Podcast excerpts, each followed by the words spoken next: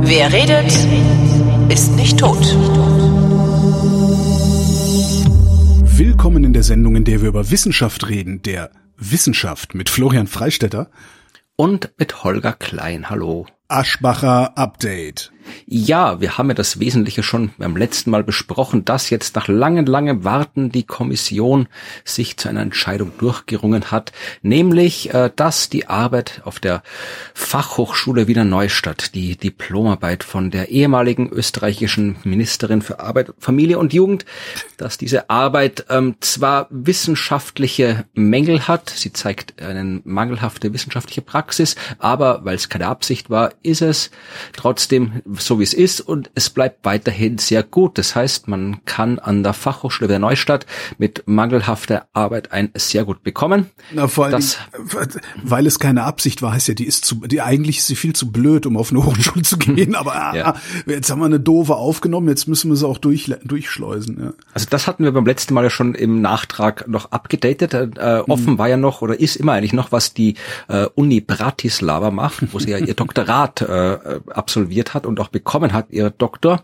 Und da ist tatsächlich, ähm, also da ist die Kommission, eine andere, nehme ich an, noch am Arbeiten, aber äh, so wie es aussieht, wird sie auch ihren Doktortitel behalten können. Ja. Denn äh, die Uni Bratislava hat zwar ein Gesetz, oder in, in, in äh, wo ist Bratislava, welchem Land nochmal? Slowakei. Ähm, da gibt's ein Gesetz, dass du einen Titel aberkannt bekommen kannst. Mhm. Allerdings erst wenn die entsprechende Dissertation nach dem 1. Januar 2021 eingereicht worden ist. Das haben sie erst vor kurzem gemacht, dieses Gesetz. Und offensichtlich, wenn du sie vor dem 1. Januar 21 eingereicht hast, was Frau Aschbacher getan hat, dann kann man dir den Titel nicht mehr aberkennen. Großartig. Ja, also Frau Aschbacher bleibt äh, Frau Dr. Aschbacher, Frau äh, Magister FH Dr. Wahnsinn. Aschbacher. Ja, ist, ja. Die ist besser dran als äh, die designierte regierende Bürgermeisterin von Berlin. Nicht? Ja, kriegt die was aberkannt? Äh, na, die hat ja einen Doktortitel aberkannt gekriegt. Aber so. sie hat sich trotzdem angemaßt, oder die ganze, die ganze Berliner, äh, ihre ganze Berliner Partei hat sich angemaßt, diese Frau trotzdem als äh, regierende Bürgermeisterin, als Spitzenkandidatin aufzustellen. Und normalerweise, zumindest in der letzten Legislaturperiode, hatte der regierende Bürgermeister auch gleichzeitig das Amt des Wissenschaftssenators inne, was äh, ja, ja naja, ich glaube Exzellenzinitiative ja. halt, ne? Mhm. Ich glaube ja, dass äh, die Christine Aschbacher gerade mega am Feiern ist. Also nicht jetzt wegen dieser Entscheidung, sondern äh, weil sie tatsächlich äh, damals im Januar rausgeschmissen worden ist, nicht mehr in der österreichischen Regierung ist und mit diesem ganzen Scheiß nichts mehr am Hut hat. Die wird sich denken, hab ich ein Glück, dass die mehr draufgekommen sind. Jetzt habe ich mit dem Scheiß nichts mehr zu tun. Ihr könnt's mir alle mal. Stimmt. Wer weiß, was da noch rausgekommen wäre dann irgendwann. Ja. Sie muss sich ja keinen Stress machen, die Frau Aschbacher, aber ähm, wenn sie das machen würde, jetzt habe ich verdammte Axt, jetzt habe ich da äh, die Meldung überblättert, ich depp. Äh, wenn sie sich Stress machen würde, dann könnte sie ähm, irgendwie rausfinden, also anhand der echten Wissenschaft, denn die Wissenschaft hat festgestellt, zumindest heißt so die Überschrift, warum uns stressige Erlebnisse besser in Erinnerung bleiben. Das Problem bei so Warum-Überschriften ist ja immer so ein bisschen, dass dann sehr oft äh, in der Beschreibung gar nicht so richtig erklärt wird, warum das irgendwie ist, sondern einfach nur, dass es irgendwie ist. Aber was ich ganz schön fand, ist, sie haben äh, an der Ruhr-Universität Bochum äh, mal geguckt, wie sich äh, Erinnerung und Stress äh, miteinander äh, verhalten oder zueinander verhalten und haben einen sehr schönen Laborversuch aufgebaut der, wie Sie schreiben, bei den Teilnehmenden zuverlässig Stress auslösen würde. okay. Und zwar ist das der Trier Social Stress Test, heißt der. Ähm, das ist einfach nur, da müssen die Probanden halt von einem Bewerbungskomitee sprechen und das Bewerbungskomitee guckt neutral und gibt kein positives Feedback. Das heißt, die sitzen da einfach nur und gucken das macht zuverlässig Stress. Und was sie gemacht haben, ist, und das fand ich eigentlich das Lustige, sie haben dann die ähm, Mitglieder dieses Komitees Gegenstände benutzen lassen was weiß ich, Tasse Kaffee genommen, draus getrunken, Stift genommen, damit was geschrieben oder sowas. Und haben dann hinterher, einen Tag später, die Gehirnaktivität der Probanden gemessen. Ich habe zuerst, als ich das gelesen habe, ich gedacht, haha, garantiert sind die, sind die Komiteemitglieder die echten Probanden und dabei war nicht. Ging tatsächlich um Probanden. Ähm, sie haben, einen Tag später haben sie Gehirnaktivität gemessen. Und zwar, während sie den Probanden nur die Gegenstände gezeigt haben, die die Komiteemitglieder benutzt haben. Okay. Und das hat genau den gleichen Stress gemacht. Das ist ja lustig. Fand ich irgendwie ganz lustig. Also keine Ahnung, also steht halt nicht warum, also äh, ja, steht halt nur, dass sie gegen die Theorie sprechen, dass starke Erinnerungen durch möglichst unterschiedliche Gedächtnisrepräsentationen ausgelöst werden. Also die Repräsentation der Kaffeetasse ist im Gehirn genauso wie die Repräsentation des Gesprächs an sich. Ja, ähm, Ja, China. Ich habe jetzt keine nein, Überleitung. Nein, nein, nein, es heißt ja auch China. Ja, ich habe ja China gesagt. Ja, ja, ja. Aber so heißt es ja nicht. Das weißt du doch. Du alter Chines. China war am Mond und hat dort Giraffen chemisch untersucht. Nein, Äh, äh, Dazu muss man auch wissen, wenn Österreicher sagen, die waren am Mond, dann sind die nicht dahin geflogen, und wieder weggeflogen, sondern die waren auf dem Mond drauf. Genau. Und sie haben dort keine Giraffen oder Giraffen weder chemisch noch chemisch noch sonst irgendwie untersucht. Nein, ähm, die Chinesen haben ja vor kurzem oder vor kurzem vor einiger Zeit ja eine Raumsonde zum Mond geschickt, die dort tatsächlich Mondgestein zurückgebracht hat. Haben wir sicher drüber geredet. Äh, Changi 5 war das, diese Mission. Die ist vor gutem Jahr wieder gelandet und hat tatsächlich 1,7 Kilogramm Mondgestein mitgebracht. Ist das viel? Ja, naja, im Vergleich zu dem, was die Apollo-Missionen runtergeholt haben, das waren so ein bisschen über 300 Kilo, wenn ich mich Okay. korrekt erinnere, ist es wenig. Die Russen haben so ein paar Gramm irgendwie aufgeschabt mit ihren Raumsonden, also eh, da ist es äh, viel. Aber in der Wissenschaft, also du kannst mit, mit fast zwei Kilo schon einiges anstellen. Klar, also du kannst ja auch irgendwie hier mit, mit Staubkörnchen schon äh, wahnsinnig viel anstellen. Also mit zwei Kilo, da kommen wir schon ein bisschen durch. Und ähm, tatsächlich sind jetzt äh, die ersten Forschungsarbeiten veröffentlicht worden, die auf diesem Gestein basieren. Also es gibt Neuigkeiten vom Mond, beziehungsweise wie der Artikel, der diese Neuigkeiten beschreibt, es nennt zwei Milliarden Jahre alte Neuigkeiten vom Mond veröffentlicht. Ja, also wir haben jetzt hier Breaking News quasi. ähm, Was ist denn das Gegenteil von Eilmeldung? ja, weiß ich, weiß ich, das ist gar nicht. Also, es gibt's ja nicht in den Medien. Das ist ja alles Eil Ja, und stimmt. Breaking und sofort. ja alles.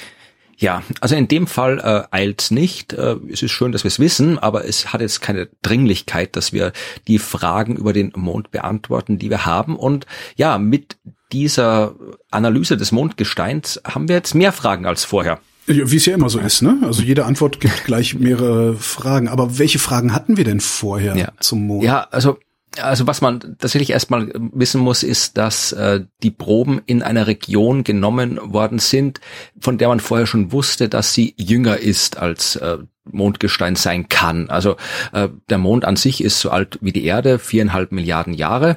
Und so die ältesten äh, Sachen, also das ist da, wo zum Beispiel eben auch die Amerikaner gelandet sind, da haben wir Gestein gefunden, das so auch bis so, so zwischen drei und 4,4 Milliarden Jahre alt. Also das ist wirklich aus der ganz alten Zeit. Äh, da, wo China gelandet ist, da wissen wir, das ist eine Region, die ist geologisch oder selenologisch, wenn man klugscheißen wollen würde, aber ich tue es jetzt nicht, weil Natürlich es so nicht. auszusprechen Das ist. machst du ja auch nie.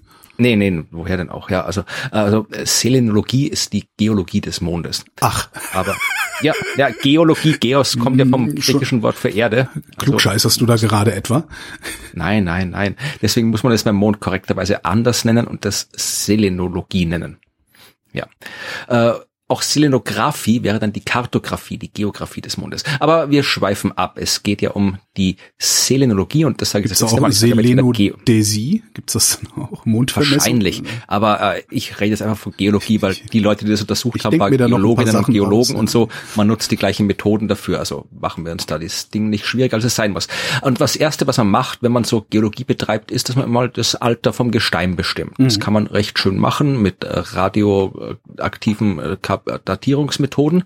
Und ähm, jetzt hat man das hier gemacht und festgestellt, dass tatsächlich eben das, was man sich eh schon gedacht hat, das Gestein eben jünger ist als äh, das, was man bisher gehabt hat. Aber das ist wichtig, wenn man diese Altersbestimmungen durchführt, damit man das kalibrieren kann, weil wir können ja nicht immer, wenn wir irgendwo hinfliegen, äh, beziehungsweise wir können ja nicht immer, wenn wir irgendwo wissen wollen, wie alt irgendwas ist, hinfliegen und einen Stein aufklauben. Das geht nicht immer. Deswegen macht man das aus der Ferne, indem man Krater zählt. Ja, weil das geht recht gut, zumindest bei den Dingen in unserem Sonnensystem. Ja, das ist logisch. Also die allermeisten Himmelskörper im Sonnensystem haben keine vernünftige Atmosphäre. Ja. ja also die Venus, da gibt's kaum Krater, weil da kaum was durchkommt, was groß genug ist in der Atmosphäre. Äh, bei der Erde kommt ein bisschen was durch. Wir haben ein paar Krater, mhm. aber wir haben eben auch Atmosphäre, die dann im Laufe der Zeit sowas macht wie Verwitterung und wir haben äh, Tektonik, die dann äh, Krater wieder verschwinden lässt, aber sowas wie der Mond, wie der Merkur, wie der Mars, äh, wie die diversen Asteroiden und die anderen großen Gesteinsmonde, die haben keine Atmosphäre, da geht tektonisch nicht wahnsinnig viel ab. Das heißt, wenn es da runterrumst, dann bleibt das. Jetzt ja. ganz vereinfacht gesagt. Es gibt auch andere Arten von Verwitterung, die keine Atmosphäre brauchen, aber äh, du kannst sagen, in erster Näherung, je mehr Krater, desto älter. Okay. desto mehr Zeit war, dass da was einschlagen konnte. Ja. Und aber woher ja. weiß ich denn, dass alle Krater, die da sind, gleich alt sind? Nee, das weißt du ja nicht. Die müssen ja nicht gleich alt sein. Aber ich weiß, wenn da jetzt irgendwie auf einem Eck äh, 10 Krater sind und auf dem anderen Eck nur ein Krater, dann ist die Wahrscheinlichkeit groß, dass äh, die Gegend, wo nur ein Krater ist, jünger ist als ja. die, wo 10 Krater sind. Aber dann brauche ich doch trotzdem einen Stein aus beiden Regionen, um die Differenz berechnen ja, zu können. Ja, na, genau. Also deswegen, äh, es gibt andere Methoden, das will jetzt aber zu weit führen, wie man das okay. aus der Ferne auch kalibrieren kann. Aber genau deswegen braucht man eben so einen äh, Kalibrierungsstein. Ja, also man muss halt irgendwie, wenn ich jetzt äh, diese Abschätzung äh, kalibrieren kann, indem ich einen echten Standard nicht mit einer anderen Methode datieren kann, dann kann ich sagen, okay, wir haben jetzt hier die Kraterdaten, wir haben die Daten direkt aus dem Stein und dann kann ich das so machen. Ja. Also deswegen ist es wichtig, dass wir uns Steine holen, um diese Graterzählungsmethode zu kalibrieren. Also ich, ich glaube, ich habe mal was geschrieben, wie das mit dem Graterzählen genau funktioniert. Das äh, können wir dann verlinken. Mhm. Aber du musst halt, äh, wie gesagt, du musst halt irgendwelche Annahmen treffen, die auch auf anderen Daten basieren, wie viele Asteroiden so, wie die Asteroideneinschlagsrate im Lauf der Zeit ist. Und dann gehst du halt davon aus, dass ja es keinen Grund gibt, warum Asteroiden vorrangig in der eigenen Gegend vom Mond einschlagen sollen und in der anderen nicht. Das heißt, du gehst davon aus, dass die überall gleichmäßig regelmäßig einschlagen. Und äh, wenn du halt dann Gegenden siehst, die weniger Krater haben, müssen die jünger sein. Das heißt, da muss dann vielleicht mal Vulkanismus stattgefunden haben, der da einmal wieder drüber äh, betoniert hat, mhm. äh, um das wieder glatt gemacht hat oder sonst irgendwas. Also äh, so kannst du dann ein bisschen rumdatieren. Ja, und die haben jetzt hier diese ihre Proben genommen und haben festgestellt, dass die 2,03 Milliarden Jahre alt sind. Und das heißt aber auch, ähm, das sind so unvorstellbare Zahlen, ne? Ja. Äh, das heißt jetzt aber auch tatsächlich, dass äh, 2,03 Milliarden Jahren, dass es da also noch Vulkanismus gegeben hat. Ja, weil das ist ja eine jüngere Oberfläche als die, die andere. Also die, mhm. wir haben ja auch ältere Steine gefunden. Das heißt, äh, es muss tatsächlich, und es ist auch Basalt, ja, also das wissen wir auch, dass das vulkanisches Gestein ist. Und deswegen kannst du hier jetzt tatsächlich sagen, dass der Vulkanismus äh, noch zwei Milliarden Jahre nach der, äh, vor zwei Milliarden Jahren stattgefunden hat, was schon interessant ist.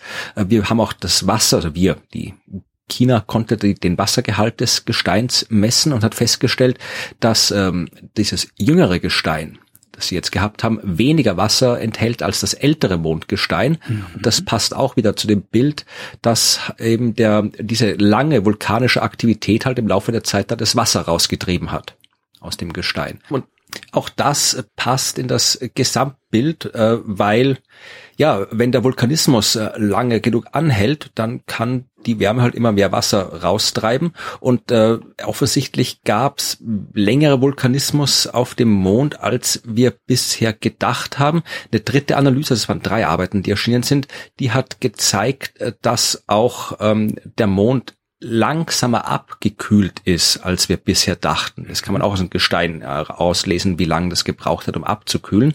Das heißt, äh, wir müssen uns jetzt ein paar neue Gedanken darüber machen, äh, wie sich der Mond nach seiner Entstehung thermisch entwickelt hat. Ja, also was dafür für, das weiß ich einfach so, da war halt ein Stein, der war zuerst heiß und da war er kalt. Also das war alles ein bisschen komplexer offensichtlich. Der Vulkanismus hat ein bisschen länger angehalten, als wir dachten. Die Wärme und Materie, Lava, Magmaströme im Inneren sind anscheinend noch nicht so gut bekannt. Also die sind generell nicht gut bekannt, weil wir haben da ja noch nicht irgendwie lang genug rumgestanden und irgendwelche seismischen Messungen gemacht. Aber ja, es zeigt Wahnsinn halt eigentlich, oder? Ja. Ich meine, wie lange wir schon auf dem Mond sind oder wie lange wir schon zum Mond können und wie wenig wir eigentlich da gemacht haben bisher. Ja, wir waren halt in den 60ern für ein, zwei Jahre ab und zu ein bisschen da und den Ja. Rest der Zeit gucken wir nur. Und jetzt, jetzt äh, haben wir halt wieder ein bisschen Stein geholt. Also wir könnten da natürlich noch mehr machen. Also es müssten ja nicht mal unbedingt Menschen hinfliegen. Das wäre natürlich cool. Äh, noch cooler wäre es, wenn man da dauerhaft äh, wohnen könnte, weil dann könnte man noch mehr rausfinden. Aber es würde schon reichen, wenn wir öfter mal hinfliegen, landen, Lander absetzen, Rover absetzen, äh, Gestein zurückholen und sowas. Also das wäre schon sinnvoll, dass wir dieses Teil, was da jeden Abend an unserem Himmel steht, ein bisschen besser verstehen. Schreiben die in ihre Arbeiten eigentlich auch rein, wenn sie dann solche Fragen, also neue Fragen aufgeworfen haben, wie diese Fragen lauten und auf welche Weise man die beantworten könnte? Oder ist das dann Ah. wieder, ist das, steht am Ende nur, wir brauchen mehr Forschung? Nee, also ich habe jetzt die, diese drei Arbeiten nicht im Detail gelesen, nicht die Originalarbeiten, aber typischerweise, was ich so kenne von wissenschaftlichen Arbeiten, äh, enden die schon tendenziell so damit, dass man sagt, okay, wir haben jetzt das rausgefunden und daraus ergeben sich diese und diese und diese neue Fragen und wenn wir die beantworten wollen, dann wäre es zum Beispiel gut, wenn wir noch eine weitere Mission machen und Gestein von da holen könnten oder wenn wir ein neues Teleskop bauen würden, das das und das kann oder wir müssen warten, bis das Teleskop fertig wird. Mit den Daten äh, geht's dann. Also das ist dann schon, das steht schon so drin, was man noch wissen will und wie man das Wissen kriegen kann. Das steht in den Artikeln im Allgemeinen mit drin. Und wenn wir dann zum Mond geflogen sind, was sehen wir dann? Äh, die Erde Die Erde, richtig. Und was macht die Erde? Die ist dunkler geworden. dreht sich. Ach richtig, ja genau, Das stimmt. fand ich auch eine ganz interessante Meldung. Also die Wissenschaft hat festgestellt, dass die Albedo, ähm, das ist äh, die Menge an Licht, die die Erde zurückstrahlt in Watt pro Quadratkilometer, in den letzten 20 Jahren sich um 0,5 Prozent verringert hat. Was ich irgendwie ganz interessant, also das, das weißt du jetzt wahrscheinlich. Die Albedo misst doch die gesamte Helligkeit der Erde. Ne? Also die unterscheiden ja jetzt nicht zwischen Rückschein und dem Licht, das die Erde selbst erzeugt, oder? Ja, also das bisschen, was wir da hier äh, an Lampen ein- und ausschalten, spielt jetzt keine so große Rolle in dem Fall. Ah, verstehe. Das kannst du, kannst du vernachlässigen. Also die Albedo der Erde jedenfalls hat äh, in den letzten 20 Jahren um ein halbes Prozent abgenommen und sie wissen nicht ganz so genau, woher das kommt. Ähm, Also sie vermuten, dass äh, weil die Meereswolken dünner geworden sind, weniger Licht reflektiert wird und warum die Meer Meereswolken dünner werden, da sind sie sich nicht ganz so sicher, ob das äh, eine natürliche Schwankung ist oder ob das ein Effekt des Klimawandels ist, weil natürlich auch äh, die Meere ja ihre Temperaturen verändern und darum andere Verdunstungseffekte über den Ozeanen und sowas sind. Ja, also tendenziell, also das, was du jetzt beschreibst, ist der eine Effekt. Also ich habe die Arbeit auch gelesen, ich habe in, in, einem, in einem anderen Podcast drüber gesprochen. Und äh, das stimmt, was du sagst, dass das ein Effekt ist mit den Wolken. Tendenziell kann man sagen, dass natürlich der Klimawandel Einfluss auf die Albedo hat, weil ja, äh, wenn das Eis an den Polen schmilzt, Stimmt, das ist auch noch, spielt auch noch eine Rolle, ja. Mhm. und es muss nicht mal das Eis an den Polen sein, es reicht auch das Meereseis um die Pole rundherum, weil Eis ist hell und reflektiert. Äh, ja, Wasser ist dunkel und absorbiert. Also da hast du ein Problem. Die Vegetation hat Stimmt, einen auch ab, ne? Einfluss so auf die Amazonas und so, das macht ja auch ja, also das hat alles Einfluss auf die Albedo und in der Hinsicht äh, nimmt die schon ab und das ist dann natürlich ein so ein selbstverstärkender Prozess, weil je Eis-Albedo-Rückkopplung ist der Vorgang. Klar, je Also- weniger abs je, je mehr absorbiert wird, desto mehr schmilzt und desto Ja, mehr das wird kann- absorbiert. Ja.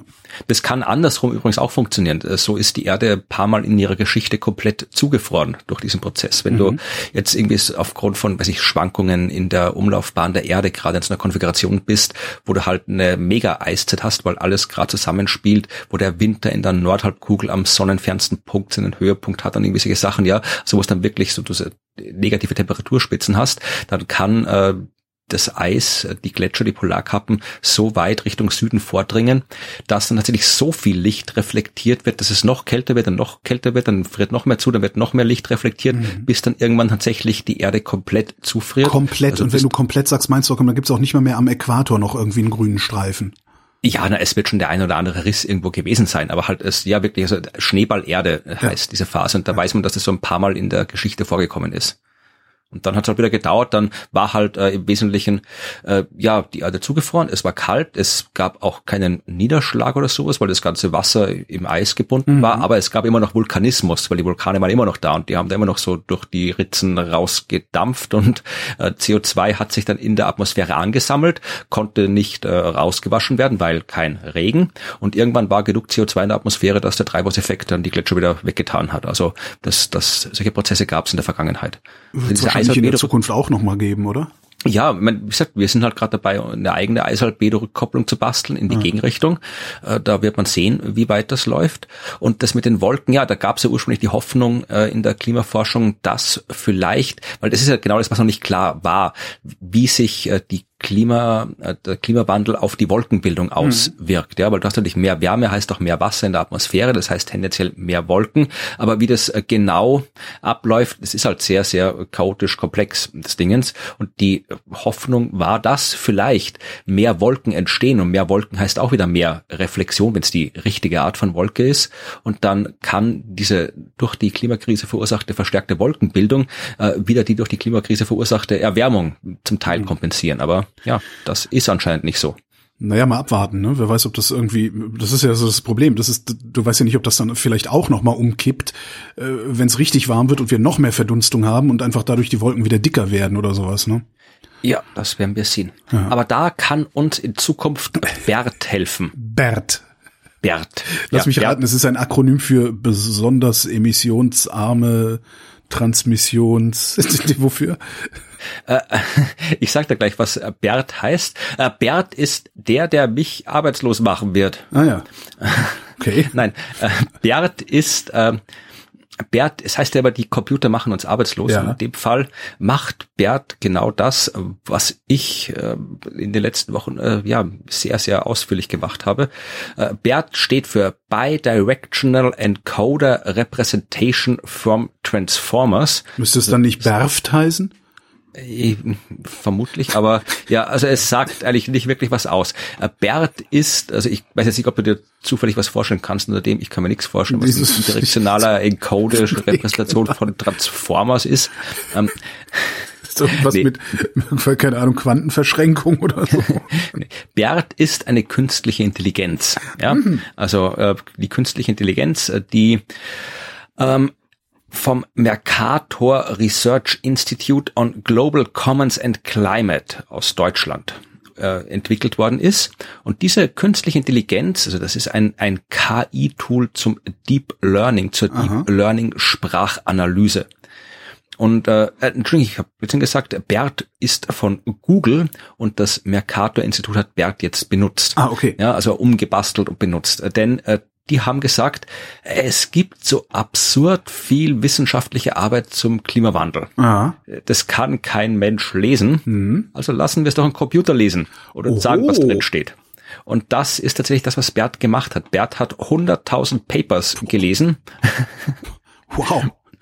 ähm, und hat die klassifiziert, erstmal identifiziert, klassifiziert und dann äh, probiert auch tatsächlich äh, aus dem Gelesenen die Auswirkungen des Klimawandels zu beschreiben. Ja, also er hat Geil. jetzt keine Forschung gemacht, ja, aber ja, ja, halt, äh, aber ich meine, wenn das, das, wenn du automatisierte Metastudien und so, ne? Ja, und äh, das, wie gesagt, das ist ja das, was ich ja in meinem Klimapodcast mache. Da bin ich, da, da kann ich durchaus nachvollziehen, warum sich Forscherinnen und Forscher sowas wie Bert wünschen, mhm. weil ich lese halt gerade dieses nur 4000 Seiten dieses ersten Teils mit diesem Klimaberichten. Das ist schon nervig. Und wenn du da denkst, äh, da sind ja noch irgendwie von bei jedem Kapitel von den zwölf Stück sind ungefähr 60 Seiten Literaturhinweis dabei. Und das ist bei weitem nicht alles, äh, was an Literatur zur Klimaforschung vorhanden ist. Also da ist wirklich enorm viel wird da geforscht und das ist auch ein Thema, wo man idealerweise immer möglichst schnell über alles Bescheid weiß. Ja. War jetzt bei der Pandemie auch so, dass man sehr schnell sehr viel Literatur zu sichten hatte. Ja, jetzt braucht das Ding bloß noch eine vernünftige äh, eine KI, die sprechen kann. Hm. Also Sprachsynthese haben wir ja schon. Jetzt brauchst du noch eine KI, die sauber formuliert. Dann kannst du deinen Podcast automatisiert laufen lassen ja. und dich irgendwo in die Südsee an den Strand setzen. Ja, vielleicht kannst du das so ein Schalter, also einmal so äh, Bakti und Drosten oder so, wo du einstellen kannst, weil dann erzählt raus, wie die, wie die Studien interpretiert werden.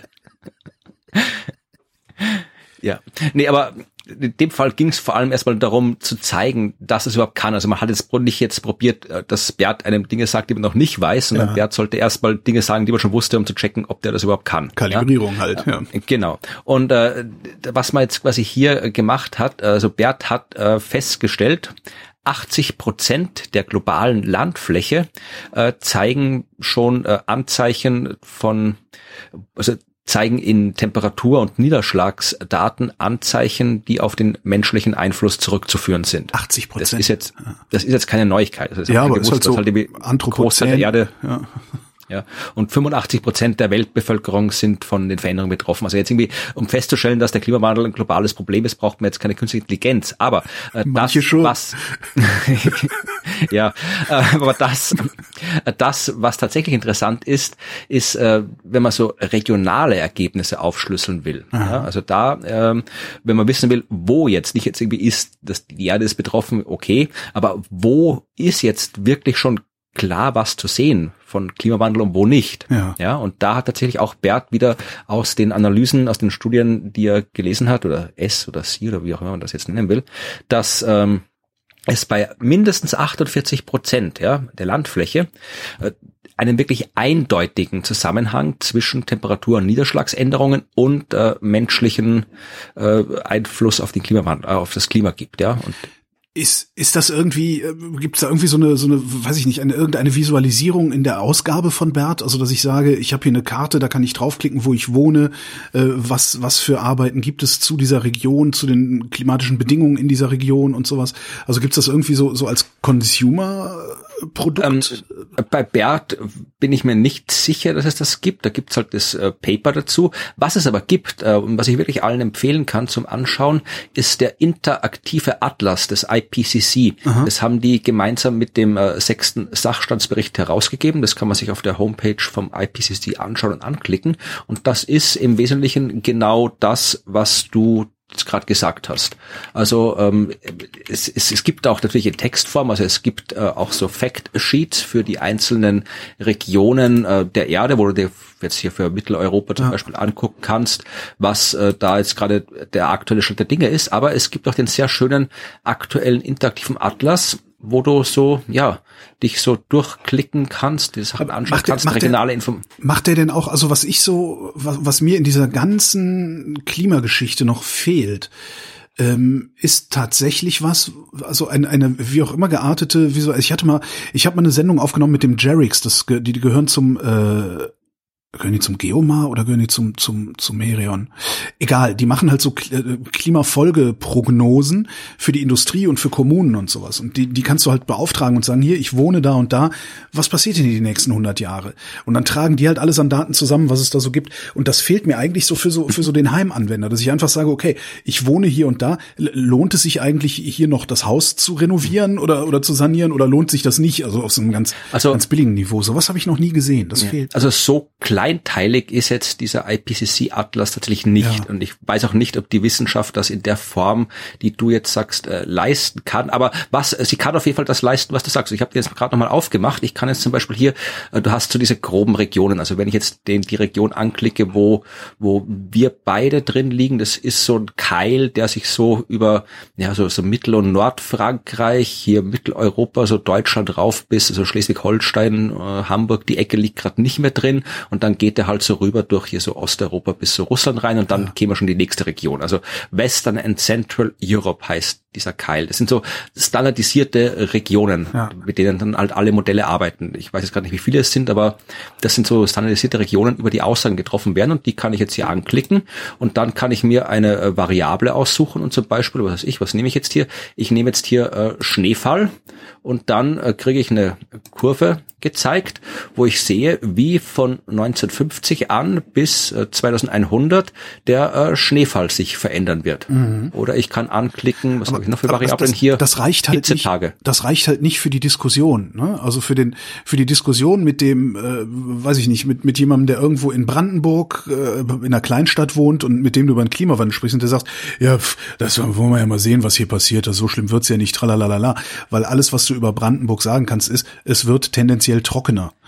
Ja, aber, aber das reicht halt nicht, um zu sagen, hier pass mal auf, mein Freund, du wirst bald kein Wasser mehr haben oder so. Weißt du, das ist so, das ist nicht. Da, das ist halt das Problem. Ich glaube nicht, dass die Wissenschaft das leisten kann. Also, Meinst du, die Prognosequalität ist noch nicht so gut?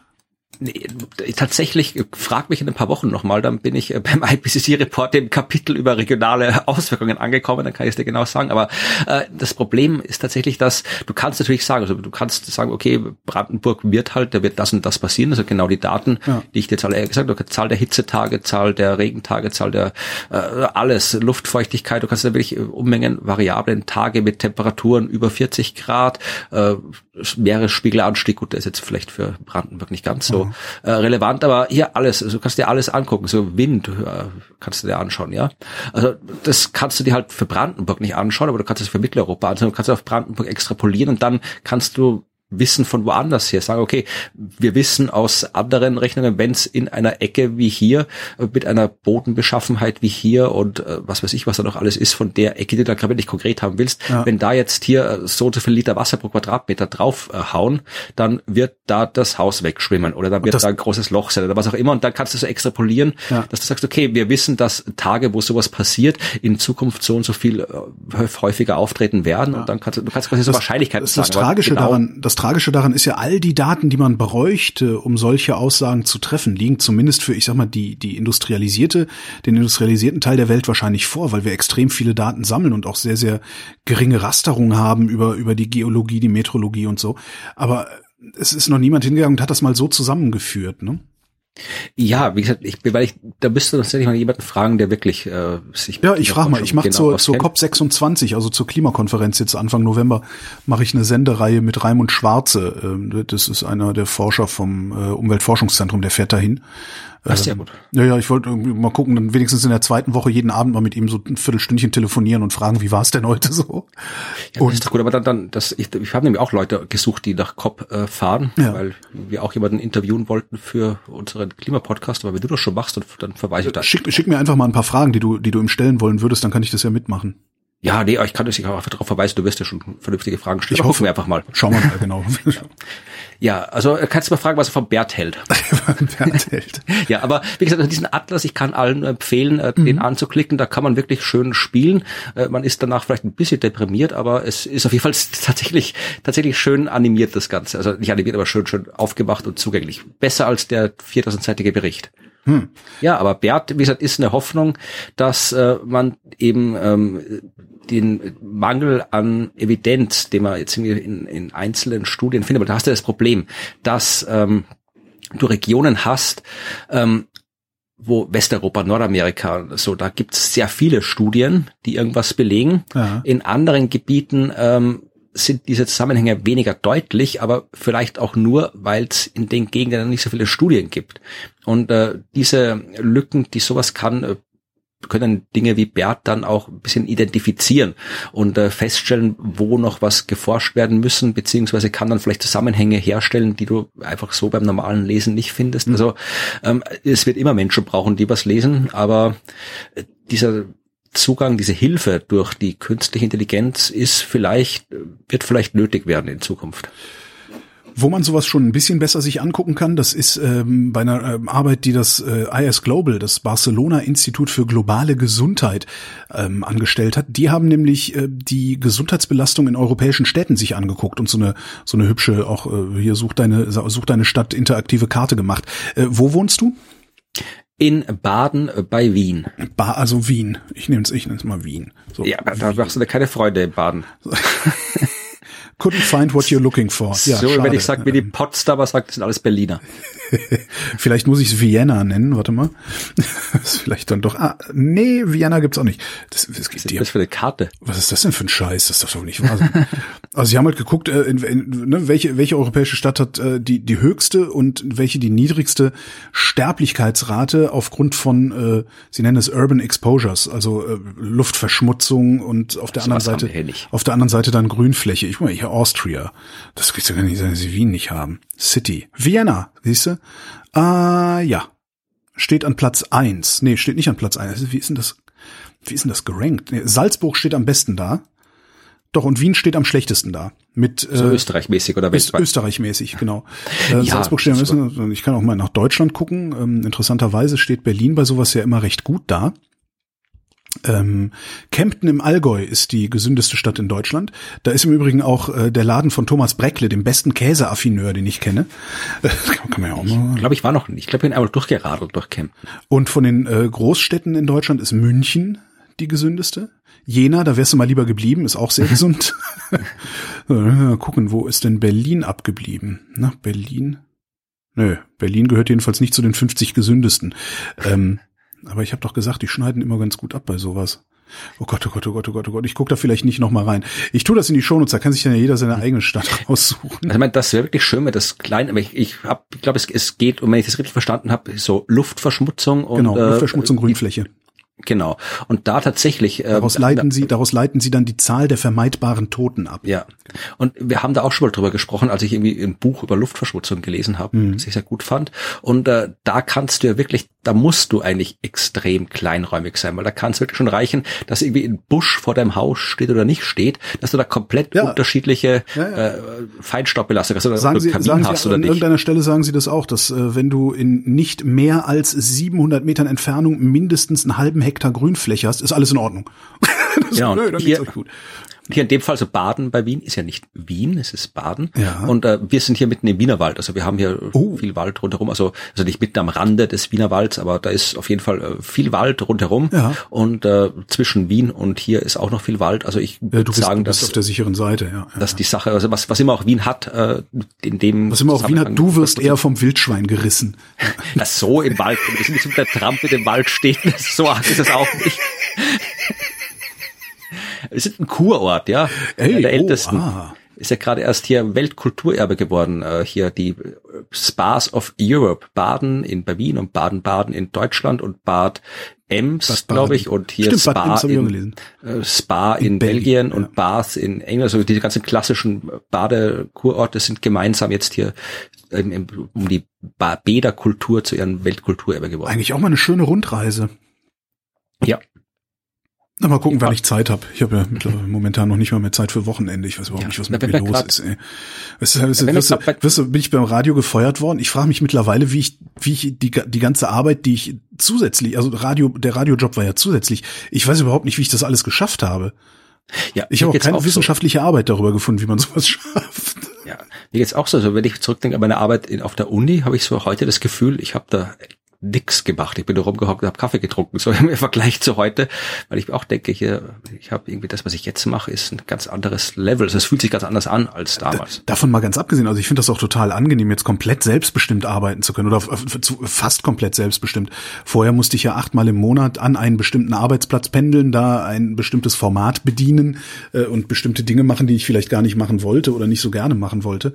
Ähm, aber äh, an diesen acht Tagen im Monat konnte ich halt nichts anderes machen und habe die ganzen Podcasts, die ich so mache, von diesen acht Tagen weggeschoben. Jetzt habe ich diese acht Tage, habe auch nicht mehr Podcasts zu produzieren und habe trotzdem jeden Tag einen Arsch voll Arbeit und teilweise kein Wochenende. Das ist doch verrückt. Ja, dann wird's Zeit, dass du Urlaub machst und dir das Weltkulturerbe anschaust. Und wenn du das hier in Baden erledigt hast, dann fährst du zum nächsten in Österreich. Wir haben nämlich mehr davon. Und zwar nach Hallstatt. Goldene Moderationsbrücken. Was ist in Hallstatt? Ja. In Hallstatt, da ist ja erstens mal ja normalerweise sehr, sehr, sehr, sehr viele Touristen. Mhm. Äh, Jetzt gerade nicht so viele. Aber äh, in Hallstatt, ja, das ist einer der ältesten, äh, ja, gibt die Hallstatt-Kultur, also es ist schon ewig besiedelt in der Eisenzeit Mhm. und so weiter. Ähm, und die hat wirklich so, die gab es nicht nur in Hallstatt, die hat Bin gespannt, halt, was jetzt halt kommt. ganz Europa äh, besiedelt. Die ist halt nach Hallstatt benannt, weil man dort die Sachen gefunden hat. Und die Menschen haben deswegen so gern in Hallstatt gewohnt, weil es dort Salzbergwerke gab. Ah, ich dachte, Also du kommst jetzt, mit, da haben sie das älteste Bier der Welt gefunden, oder? Fast, fast, fast. Hier kommt vor. Also äh, tatsächlich äh, hat man ähm, dort schon immer Salz abgebaut, seit Jahrtausenden. Und äh, deswegen haben die Archäologen da natürlich viel zu suchen. Also erstens mal haben da immer schon Leute gewohnt, das heißt, da kann man sehr viele Gräber ausbuddeln.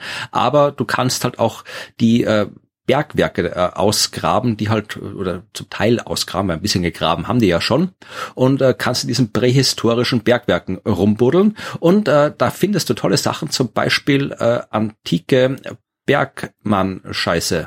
Also du kannst, ähm, Wie heißt das nochmal? Kropolit? Nee, wie, wie hieß es? nee, also Koprolit, das ist noch nicht, also das, das ist noch, also ich weiß nicht, es wird nicht mehr irgendwie äh, stinken und schleimig oder Aber oder versteinert sonst ist es was sein. nicht. Nee, also so ist es nicht. Aber du kannst, weil das natürlich irgendwie dann trotzdem in diesen Minen, da ist die Temperatur konstant, da hast einen hohen Salzgehalt, das heißt, da wird es noch nicht so verrotten, wie es anderswo der Fall ist. Deswegen kannst du tatsächlich noch so, tatsächlich irgendwie so Scheiße aus der Eisenzeit finden. Ja klar, das Salz zieht die Feuchtigkeit daraus und konserviert's. Ja. Ja, und das ist natürlich interessant, weil äh, du daraus, was die gegessen haben. Und das ist natürlich immer interessant Mhm. zu wissen, was die Menschen früher gegessen haben, weil da kann- kannst du sehr viel ableiten, wie sie gelebt haben früher. Bier, Schnitzel, Fritten. Fast, fast, fast. Also sie haben ähm, die äh, Kotproben, diese Stuhl, das Stuhlproben heißt ja, glaube ich, wenn man schön reden will, die Stuhlproben. Was machen eigentlich die Archäologen, die dann irgendwie so Möbel ausgraben? Die dann auch Stuhlproben. Aber egal. Also die Stuhlproben, die sie untersucht haben. Boah, jetzt äh, ist haben es sie, angekommen. Oh, boah, das ist schlecht. Mann, klasse. Also die, naja, ich frage mich das auch immer so, äh, wenn, wenn immer über die Briefkastenfirmen geschimpft wird. Was machen die Firmen, die tatsächlich Briefkästen herstellen? Super, oder? Das, das erste, was ich machen würde, wäre mir briefkastenfirma.de zu sichern und dann Briefkästen zu verkaufen. Ja. Ja.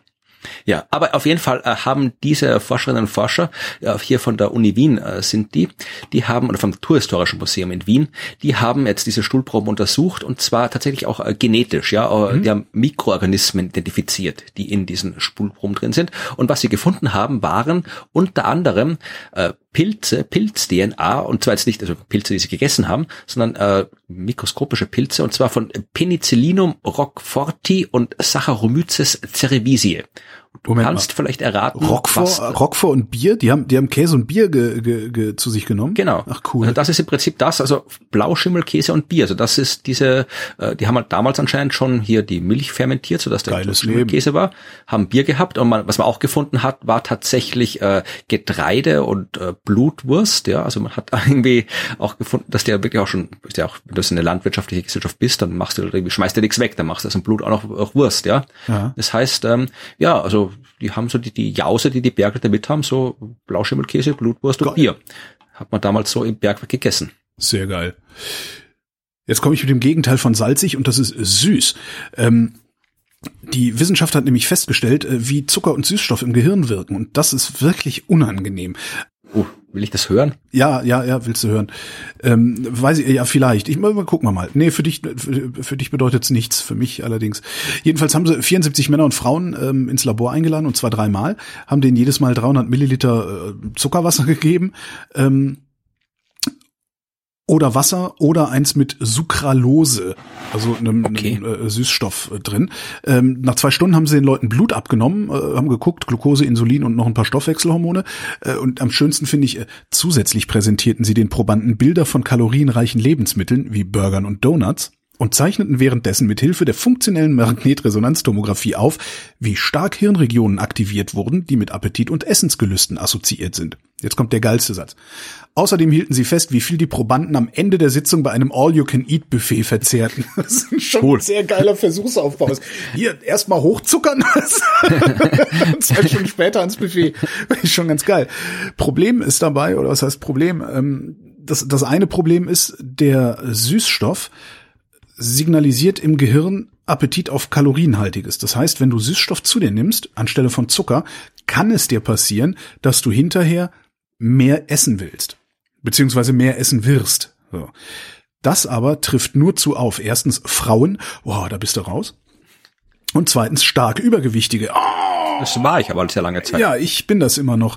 Ähm, das heißt, äh, so ein Zuckeraustauschstoff äh, nutzt nicht unbedingt was, muss man sagen. Und das ist eigentlich, finde ich, das ist eine ziemlich unangenehme äh, Situation. Ja.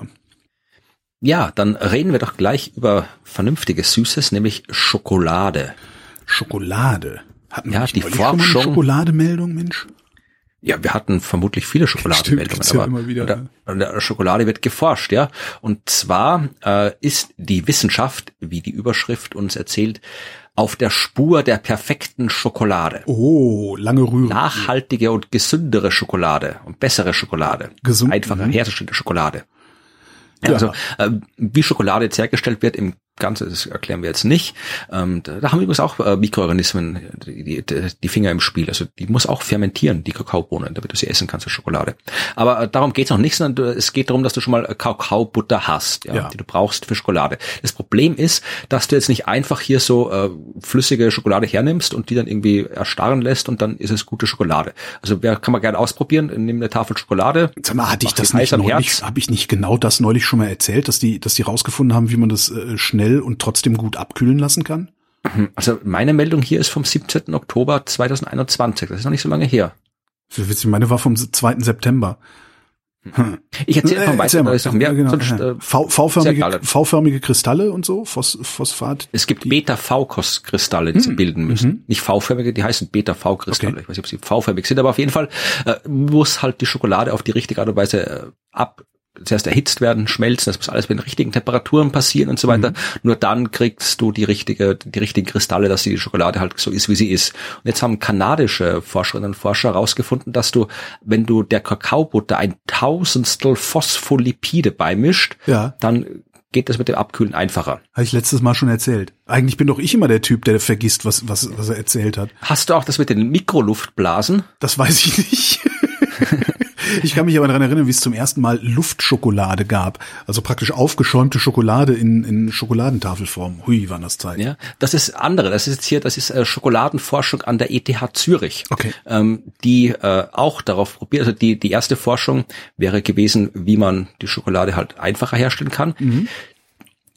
Die Schokoladenforschung an der ETH Zürich, wo sonst, Genau. forscht man an Schokolade, also in der Schweiz, deren Ziel ist es, Genuss ohne Reue, also weniger Fett und Zucker bei gleichem Geschmack. Das wollen die machen. Das wäre cool, wenn das so die Schoki gleich schmeckt, aber weniger Fett und Zucker hat. Ja. Und das probieren sie mit Mikroluftblasen. Ah, das heißt, So. die verringern das Volumen, nee, die, die, die verringern die Masse bei gleichzeitigem und behalten das Volumen. Ja, das ist die prinzipielle Idee, aber es ist jetzt nicht einfach so, dass man sie wie so Luftschokolade macht, weil die ja auch immer ein bisschen, ein bisschen, ja, armselig ist. Zumindest. Ein bisschen. Wird die noch verkauft heutzutage? Ich habe keine Ich Ahnung. habe keine Ahnung, es ist ganz, es ist wirklich schrecklich. Also ein Also 90er-Ding, oder? Ich glaube, es ist sogar so ein 80er-Ding. Also ich, zumindest erinnere ich mich an meine, an, aus meiner Kindheit daran. Das gab es dann auch bei Aldi damals immer. Ja, also diese Aero, Luftblasen. genau. Aero, Ja, wie man es ja, ja, nicht ach ausspricht. Aerodynamik. Also Aero-Luftschokolade hieß die immer. tu die weg. Ach, ne. aber jedenfalls ähm, in dem Fall sind äh, wirklich Mikroluftblasen weniger als ein Zehntel Millimeter. Also das ist jetzt was anderes als bei der klassischen Luftschokolade. Hier äh, der äh, Forscher, der hier das äh, beschreibt, sagt, das fühlt sich im Mund an wie Mousse au Chocolat Oh Gott. und reduziert die Kaloriendichte enorm und er sagt auch, man isst dann nicht die doppelte Menge, weil äh, die cremige Konsistenz dazu führt, dass du, und das heißt wirklich jetzt nicht einfach nur Vermutung, sondern auch erforscht, dass du dann auch ne, mit einer kleineren Portion zufrieden bist. Ja, ich weiß ja nicht. Haben die in der Schweiz nicht gerade ein Referendum zur Cannabis-Legalisierung laufen? Ja, da, da können die jetzt mal nichts dafür. Das Kiffergenesungswerk hat eine neue Schokolade entwickelt. Äh, Was sie, ein anderer Ansatz, den sie auch äh, probieren, äh, um diese Schokolade quasi, äh, ja, äh, bei gleichem Geschmack besser schmecken zu lassen, beziehungsweise dass du weniger isst davon, das sind süße Inseln. Ja, da wird mit einer Mikrodüse eine süße Insel auf die Schokolade gespritzt, also konzentrierter Zucker, damit du gleich beim ersten Bissen ja so einen äh, süße Boost kriegst äh, und dann ähm, wird in den 10 bis 15, also 5 bis 10 Sekunden danach werden dann äh, zuckerhaltige Nahrungsmittel äh, als nicht als weniger süß empfunden. Ja, das heißt, wenn du auf was extreme Süße hast, dann kannst du 10 Sekunden lang was essen, was nicht süß ist und es kommt dann trotzdem süß vor ist die Forschung. Und jetzt suchen sie gerade nach einer idealen Formel für Größe und Verteilung dieser Süße-Inseln. Dass sie halt dann die Schokolade insgesamt weniger süß machen können, weniger Zucker reintun können, es aber trotzdem so schmeckt, als wäre so viel Zucker drin wie vorher. Cool. Ja. Das ist ja wirklich, da kann man ja, dann kann man ja doppelt so viel Schokolade essen. Nein, das war das nicht gemeint. Ja, das hat er auch gesagt. Aber es ist interessant, also an was Forschung so arbeitet. Ja, das ja sowieso. Ich habe ein witziges Interview gefunden mit einem Neurophysiologen. Ähm, im, Im Standard habe ich das gelesen. Die Überschrift lautet, ich habe die Überschrift des Interviews lautet: Wir verstehen nicht, warum wir schlafen. Ähm, ich würde der Wissenschaft da gerne ein bisschen helfen und damit ist dann auch äh, mein Beitrag zu diesem Thema schon wieder erschöpft, weil's geil ist. Ja, und weil man müde wird. Die schlafen. Genau, warum schlafen wir? Weil man müde ist.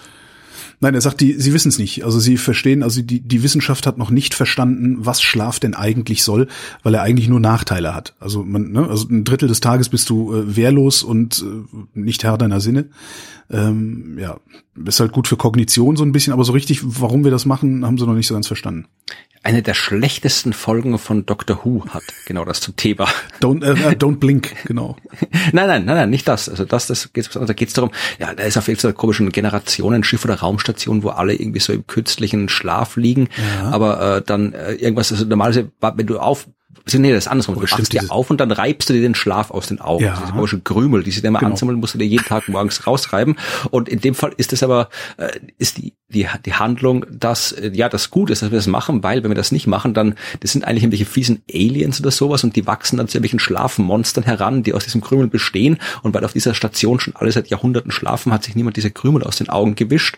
Und äh, deswegen laufen da diese ganzen grauenhaften Monster aus Aha. den Dingsbums rum. Ja, die ist, hat allgemein nicht gute Kritiken ich bekommen. Ich habe nicht Folge. das Gefühl, dass ich die jemals gesehen habe. Also Don't Blink war ja auch eine der besten Folgen. Äh, ja, ja, das war eine der besten. Ja. Aber äh, ich kann mich nicht mehr daran erinnern, dass ich die gesehen habe und ich bilde mir ein, alles gesehen zu haben. Ach Gott. Ja, vielleicht hast du ja, aus welcher, kann sie leicht verdrängen. Weißt du noch, aus welcher Staffel das war? Oh, das war eine mit äh, mit äh, mit dem zwölften Doktor. Also ich weiß nicht, Staffel genau weiß ich nicht mhm. mehr. Aber der zwölfte war der vorletzte, ne? Dieser dieser äh, hyperaktive, also vor, bevor bevor der Doktor zur Frau wurde, ne? Die Frau ist nee nee, der der ist war der hyperaktiv. Ich glaube der Matt Matt Smith war doch Matt Smith, genau. hyperaktive. Genau. Ich fand nee, der danach, da war noch einer dazwischen. Ach so, dann ach ja hier der ältere, Peter genau. Capaldi. Peter Capaldi, genau, das war's ja. Genau. Okay. Ja, egal, aber man muss ihn nicht gesehen haben, ja. ja. Ja, was sagt, also die, die Wissenschaft weiß immer noch nicht, was mit Schlafen nee, nee, aber ich sag ja, also ich, ich weiß, warum wir schlafen, weil es halt geil ist. Ja, dann äh, habe ich jetzt absolut überhaupt keine Überleitung, sondern komme einfach direkt zu den Vereinigten Arabischen Emiraten. Mhm. Da liegt auch Sand rum, den muss sich aber keiner aus den Augen reiben. Ja, nee. Und damit kann man nicht bauen, habe ich mal gelernt. Also wir haben ja, ja wir haben ja dieses Sandmangelproblem irgendwie und ich habe dann auch gedacht, so, äh, diese Wüste. Äh. Aber stellt sich raus, der Sand in der Wüste ist durch äh, Erosion rund geschliffen und mit rundem Sand kann man keinen richtigen Zement, also keinen Beton machen.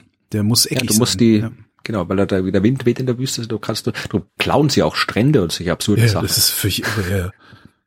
Ja, aber auf jeden Fall, äh, die Vereinigten Arabischen Emirate äh, wollen nicht in den Sandhandel einsteigen, sondern die haben ja ein überraschend äh, ambitioniertes Raumfahrtprogramm. Okay. Obwohl da jetzt eigentlich nicht mehr Leute leben als in Österreich. Also die Österreich hat irgendwie so ein bisschen neun Millionen Einwohner, die Vereinigten Arabischen Emirate zehn Millionen Einwohner. Arabstronauten. Also ja.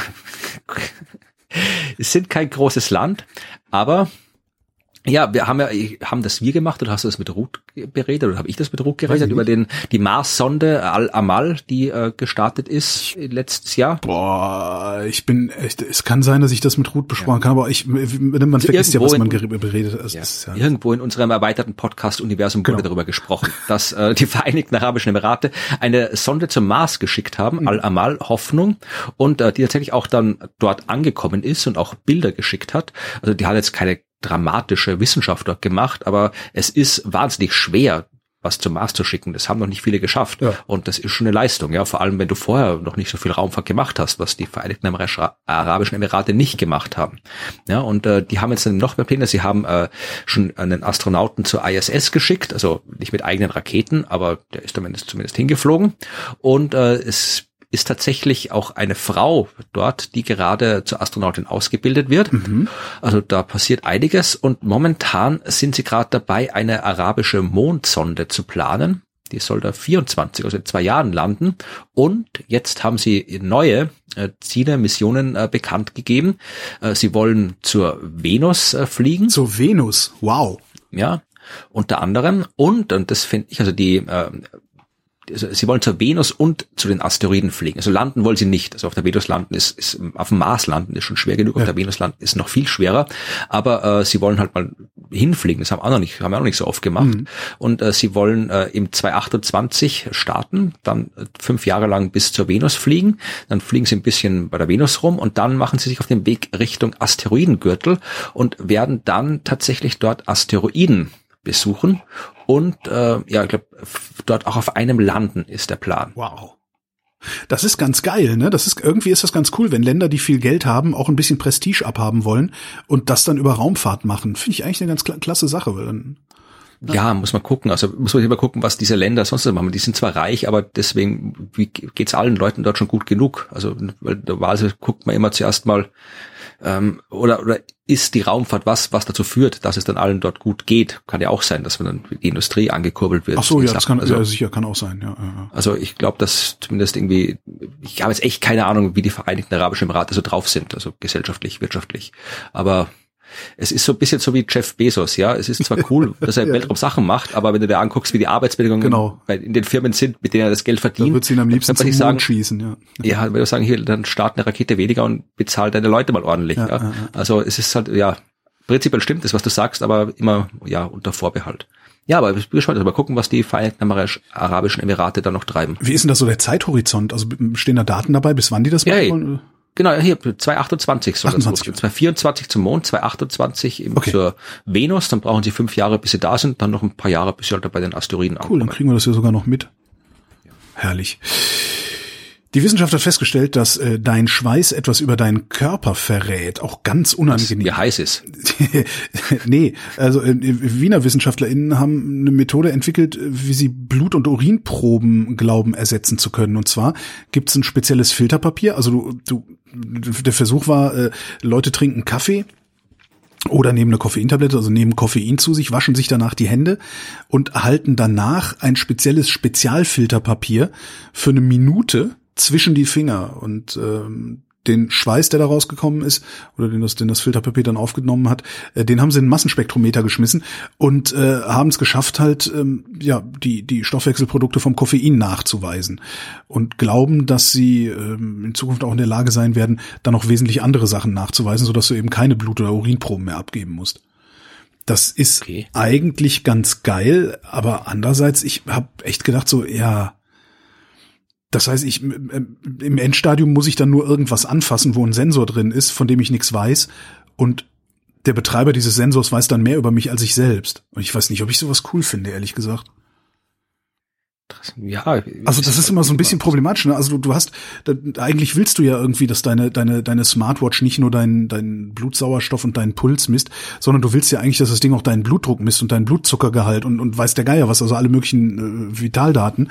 Aber andererseits tue ich mich ein bisschen schwer damit, das restlos cool zu finden. Ja, es ist natürlich, ich meine, es ist alles, es ist ja auch hier die ganze Datensammelei und so weiter, das ist ja alles mal kann gut oder schlecht sein. Also je mehr Daten, wenn wir Amazon wieder nehmen, ja, Ja. je mehr Daten Amazon mir sammelt, desto eher ist die Chance, dass ich eine vernünftiges, dass ich die Bücher empfohlen bekomme, von denen ich nicht weiß, dass es die gibt, die ich gerne lesen würde. Ja. Das ist ja gut, wenn Amazon mir Bücher empfehlen kann, wo ich mir denke, cool, dass das gibt, das will ich haben, wusste ich vorher nicht. Aber gleichzeitig, gleichzeitig kannst du die Daten auch hernehmen und damit eine Mutmaßung über deine Zukunft anstellen, Ja. die überhaupt nicht dir entspricht.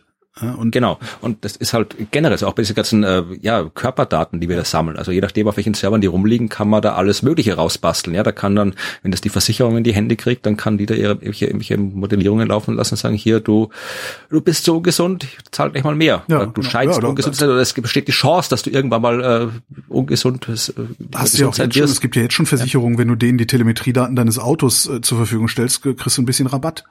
Ja. Aber wahrscheinlich auch nur so lange, bis sie feststellen, dass du riskant fährst. Und dann, ja, Ja. naja. Ja. Eine kurze private Anfrage. Äh, Empfehlt mir bitte Uhren, die die Herzfrequenz gut messen können.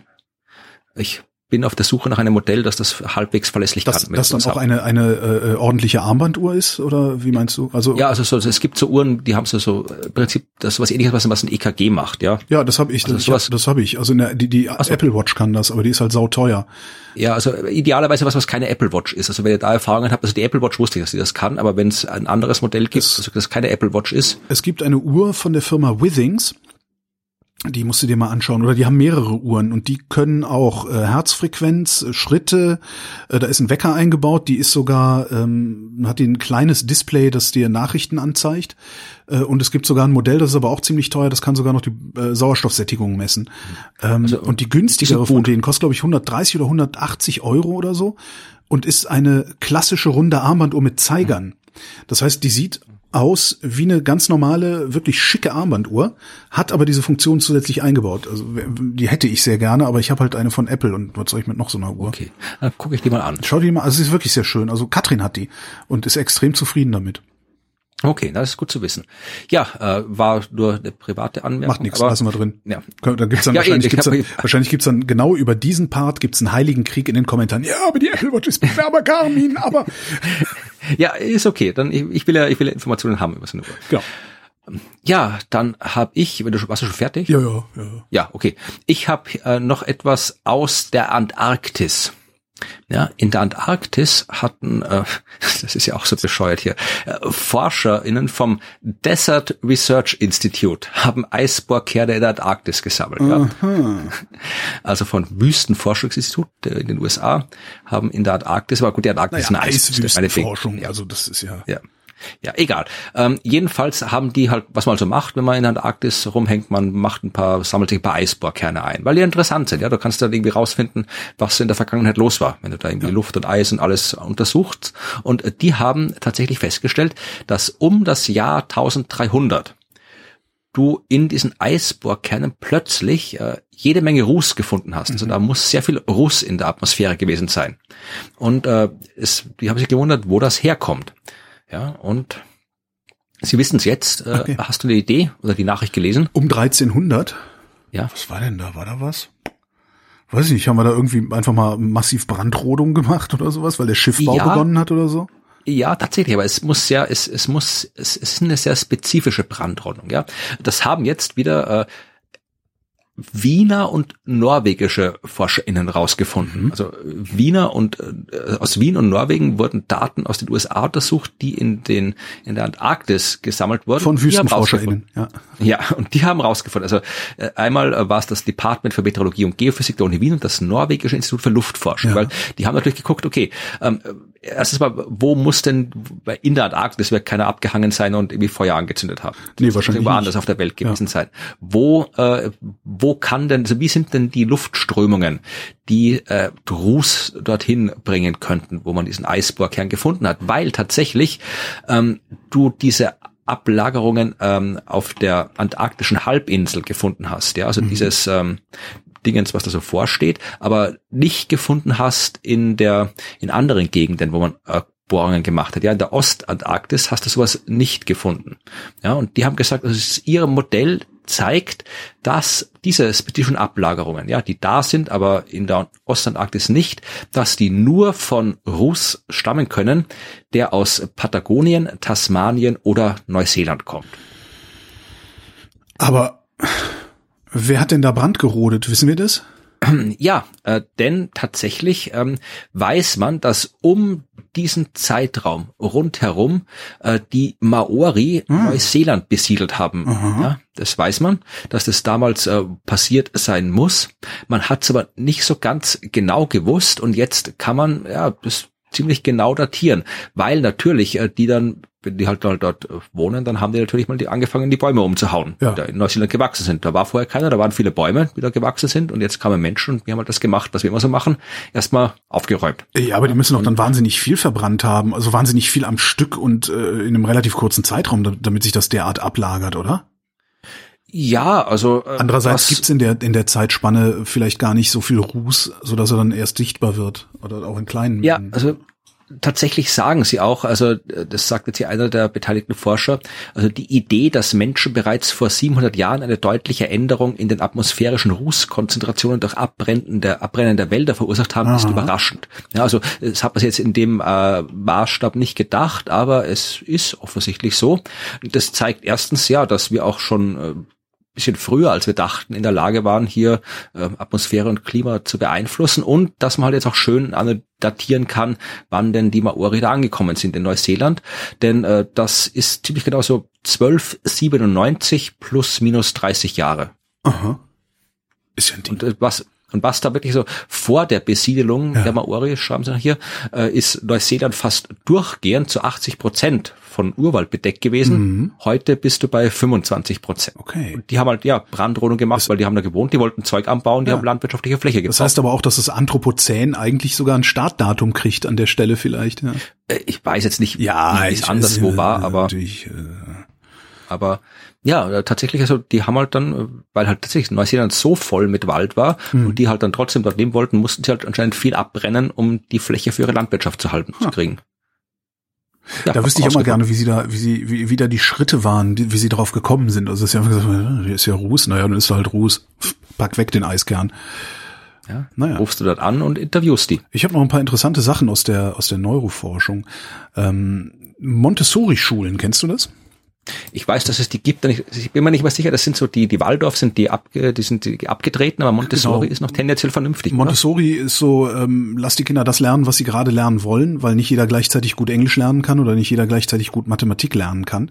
Äh, Montessori macht aber auch, ähm, wie nennt sich das? Jetzt muss ich gerade nochmal gucken, wie heißt denn das nochmal?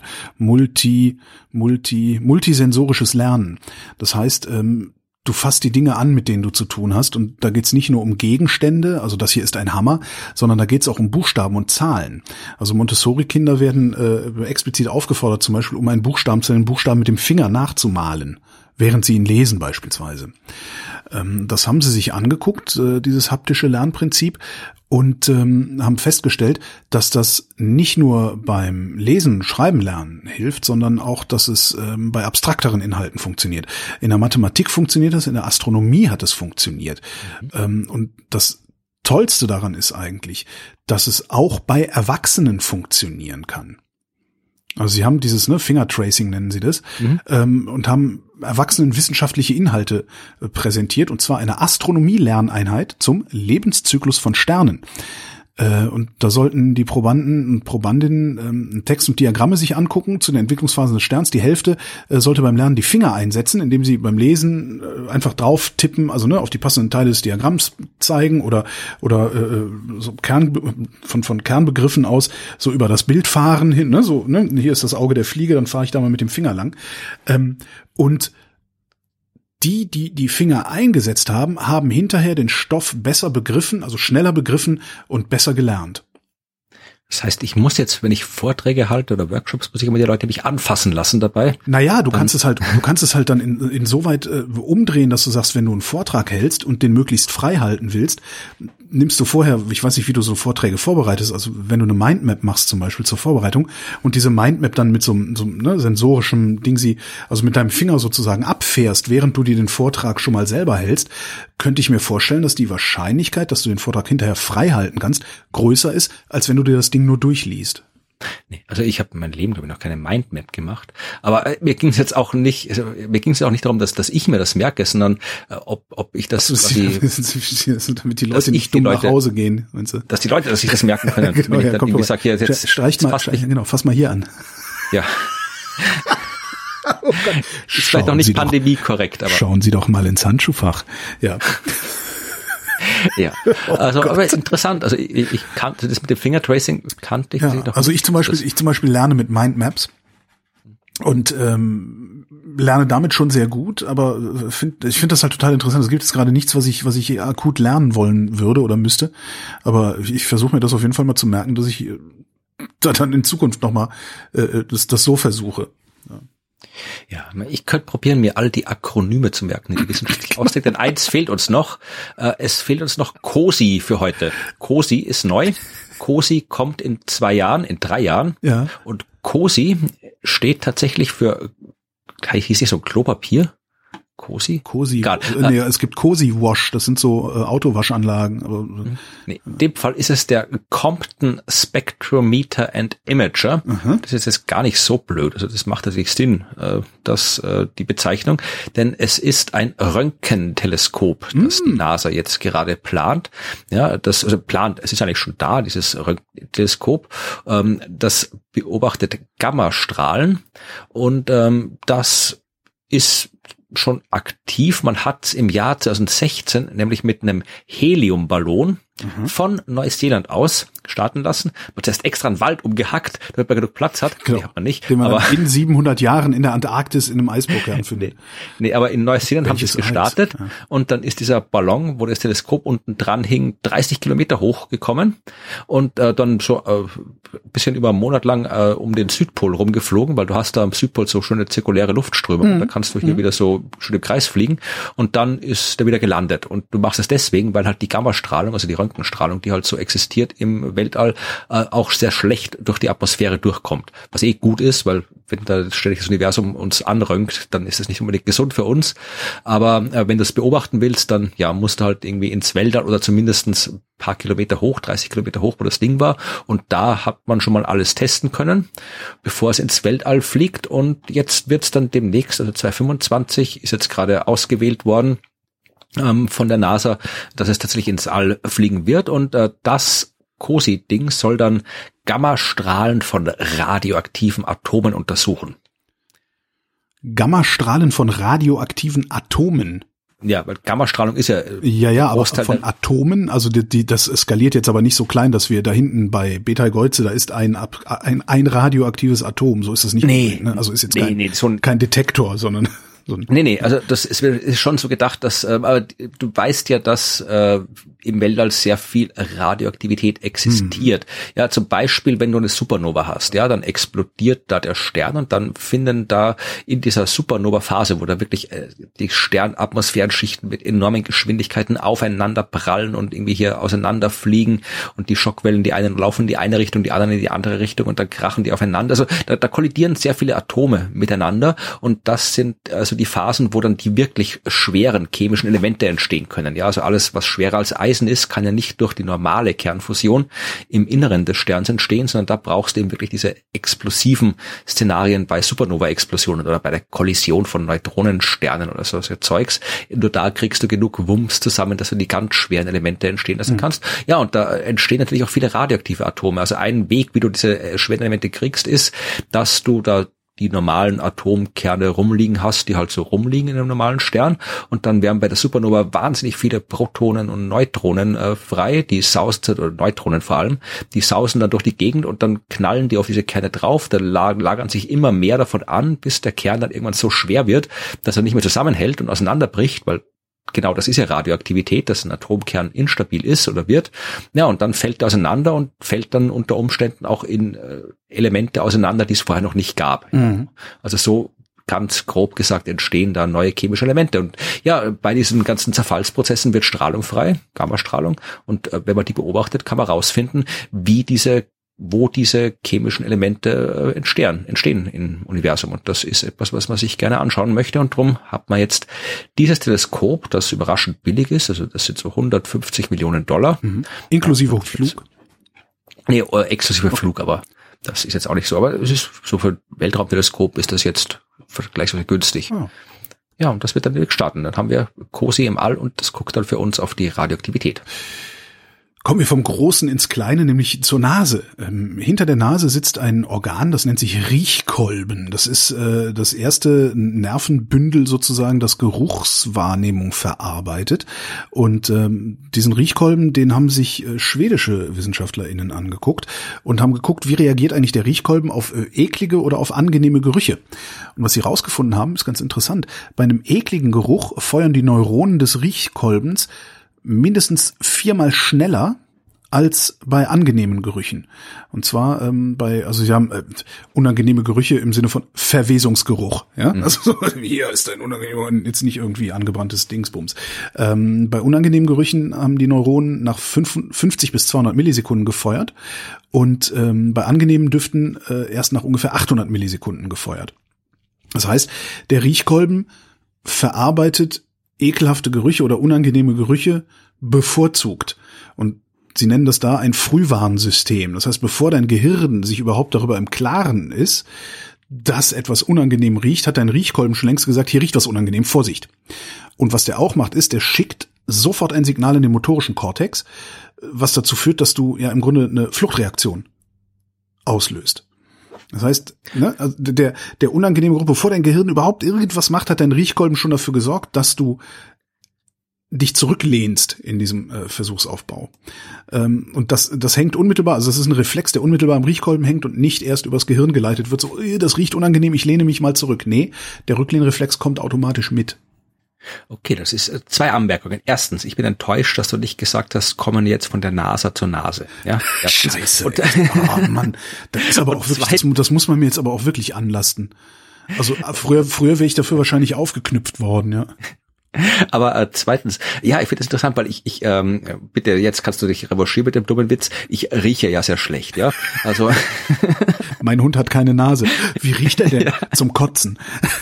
ja, nee, aber mein Geruchssinn ist immer schon, der war immer schon sehr okay. ja unterdurchschnittlich ausgeprägt. Das heißt, wenn meine Freundin sagt, bah, hier stinkt's, aber sage ich, ja, pff, kann, kann sein, kann auch nicht sein. Ist das, also, ist das äh, auch mal so nachgemessen oder, oder, oder ausprobiert? Also hast du mal versucht, den zu trainieren irgendwie? Nee, ich rieche schon Sachen, also so ist es nicht. Ich kann wirklich schon auch, auch, auch beim, ich, ich denke, ah, das Essen riecht gut und mhm. hier der Kaffeeduft morgens und so. Also ich, ich, wenn ich im Wald bin, so die ganzen klassischen Sachen irgendwie auf der Wiese nach dem Regen und ich rieche schon Zeug, aber es ist halt einfach nicht so. Einerseits ist der, mein Geruchssinn halt nicht so, ja halt, ich glaube, das ist halt noch so im, im Rahmen der normalen Variation. Manche riechen besser, manche riechen schlechter, mhm. riechen halt schlechter. Aber was ich auch feststelle, ist tatsächlich, dass ja mir unangenehme Gerüche tendenziell ja mich nicht so stören. Das heißt nicht, dass ich mir jetzt ah. irgendwie hier so wieder der Hund am Scheißhaufen riecht und sich darüber freut ja, oder gut, sowas, aber es ist dann, ich, ich, regist, ich registriere schon, da ist ein unangenehmer Geruch, ja, keine Ahnung, bist jetzt irgendwie im Fahrstuhl oder gefurzt oder ja. was frage ich dich, ja. Ich, ich rieche das schon, dass das unangenehm ist, aber dann denke ich mir, ja, okay, riecht halt nicht gut, aber okay. Und andere, Boah, da, die da wissen sich irgendwie, dass das Kotzen irgendwie verkneifen, aber ich reagiere so empfindlich auf unangenehme Gerüche, das ist wirklich, also schrecklich, ja. Oh. Das heißt also, das, was du jetzt quasi hier so als unbewusst, also dass der Riechkolben das Unangenehme registriert mhm. und dann zum Hirn meldet, ohne dass du es merkst, das habe ich, keine Ahnung, ich kenne mich auch nicht aus, wie das medizinisch abläuft, aber so ähnlich, ich merke halt, das riecht unangenehm, aber es, es triggert jetzt nicht wahnsinnig viel in mir. Geil, also ich bin ein bisschen neidisch, ja.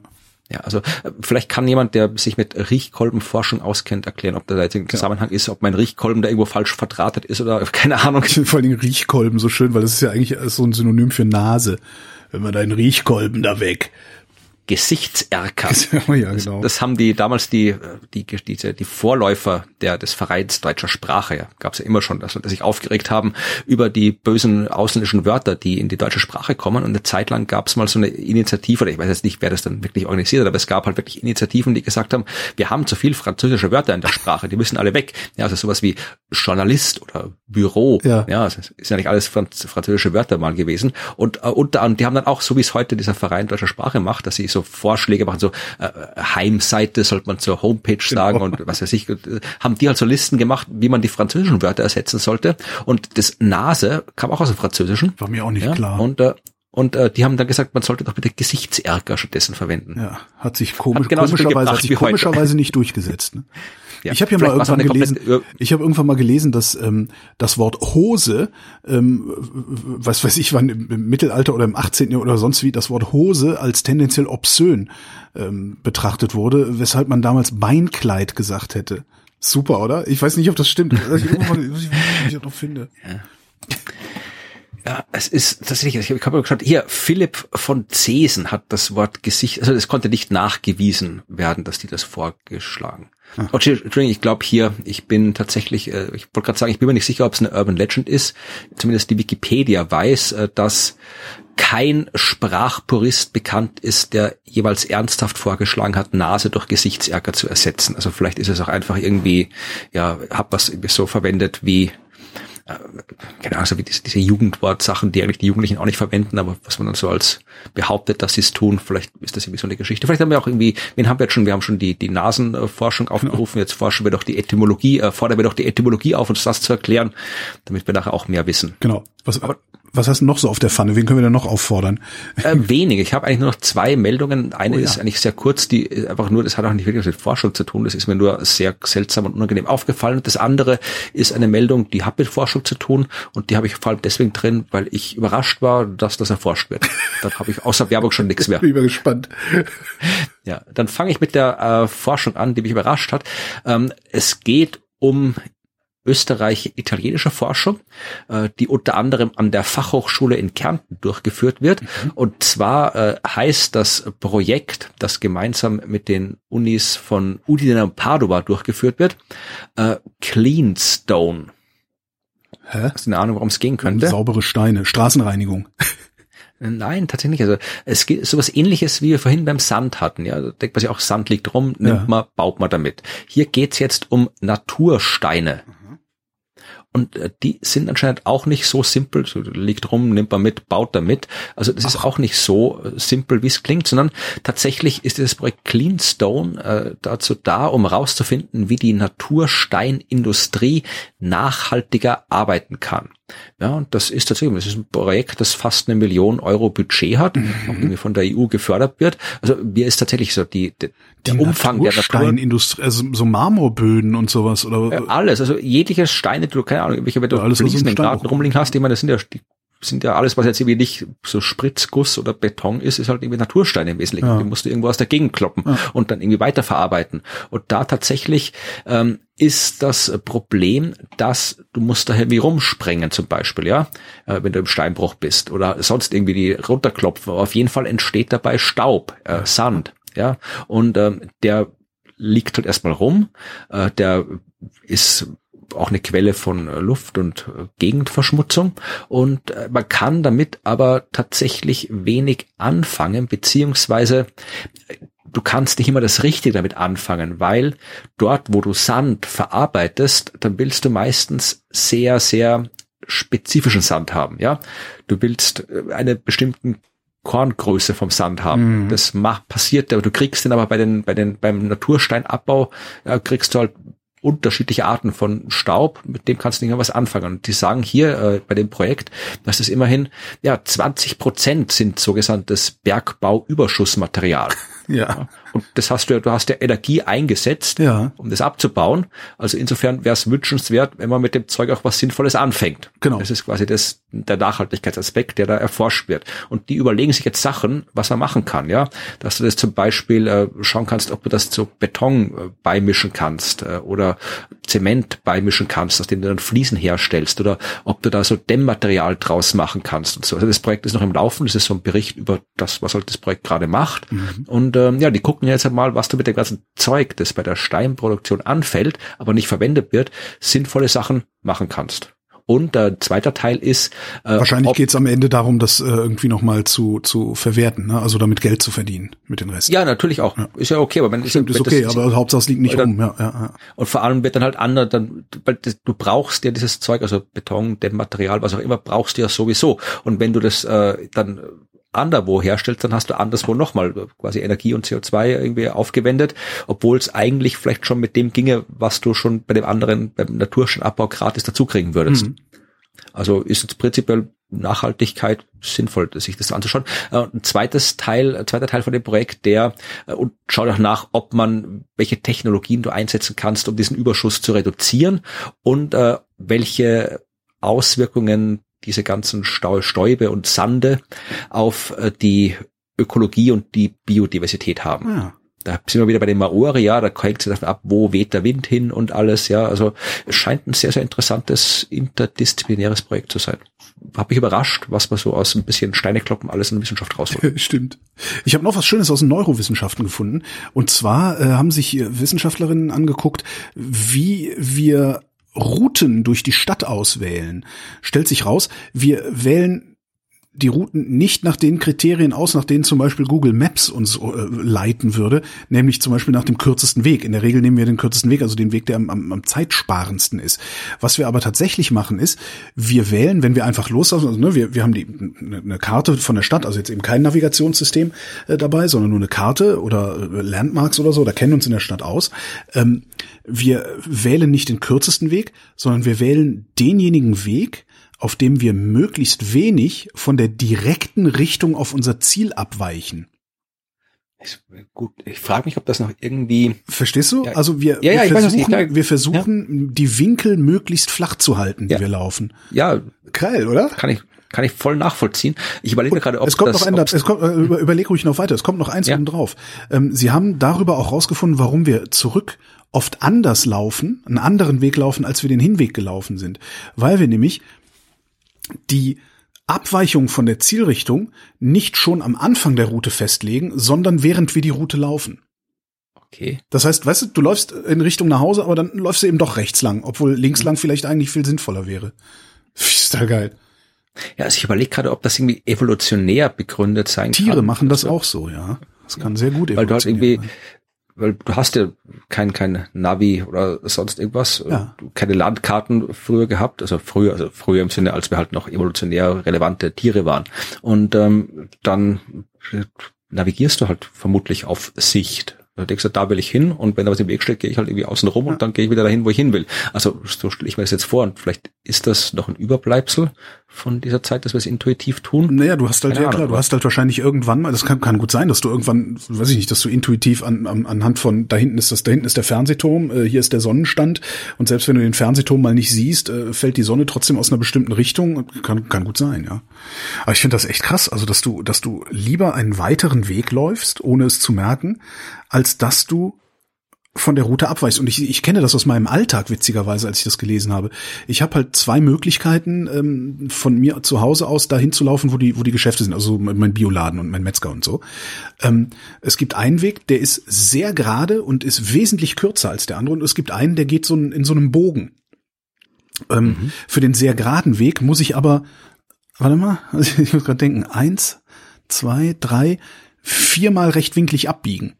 Wenn ich den Bogen laufe, der dauert fünf Minuten länger, muss ich nur genau einmal links abbiegen und bleibe dann auf diesem Bogen, der mich genau dahin führt, wo ich über den anderen Weg auch hingekommen wäre. Das ist echt ganz lustig. Ja, also bei mir ist es so, ich habe auch, wenn ich mit dem Fahrrad hier im, auch in die Stadt oder zu den Geschäften fahren will, gibt's auch gibt's einen Radweg, einen offiziellen, der in die Stadt reinführt, der eigentlich recht schön ist, äh, aber nicht der direkteste Weg ist. Aber tendenziell schnell ist, wenn nicht gerade irgendwie hier wieder Schulschluss ist und der ganze Radweg voll mit Kindern ist oder irgendwie die Touristen durch den Park laufen. Aber tendenziell wäre das der, der wäre das nicht, also der, der wäre eigentlich ein guter Weg, aber er ist nicht der schnellste. Ja. Der schnellste Weg wäre, wenn ich jetzt wirklich hier auf der Straße langfahre, die auch jetzt irgendwie nicht stark befahren ist, da könnte ich gut langfahren, aber ich muss dafür tatsächlich zuerst mal einen kurzen Berg hochfahren. Mhm. Und das ist dann oft immer so eine. Ja, das, das ist aber, ich glaube, das ist, das ist eine, eine, eine bewusste Entscheidung. Äh, ja. Berg hoch. Ja, oder unbewusst aber ich mache es automatisch. Also ab und zu, der ist auch gar nicht arg, dieser Berg. Ja, also es ist aber. Es sind ja die nicht argen Berge, die eigentlich nerven. Also die richtig krassen Berge, ja, komm, ja, das schaffe ich. Aber die, die, die, ja.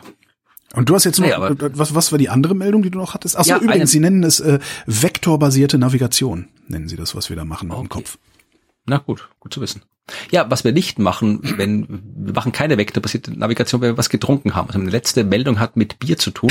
Die habe ich nur noch, ich habe noch ich habe irgendwie Bier noch mal irgendwie geguckt, äh, weil ich das andere Bier mit dem Bergleuten hatte ja. und bin auch darauf gestoßen, dass äh, wir haben auch vorhin über über äh, Milliardäre und ihren Quatsch gesprochen. Mhm. Tesla macht jetzt Bier. Was?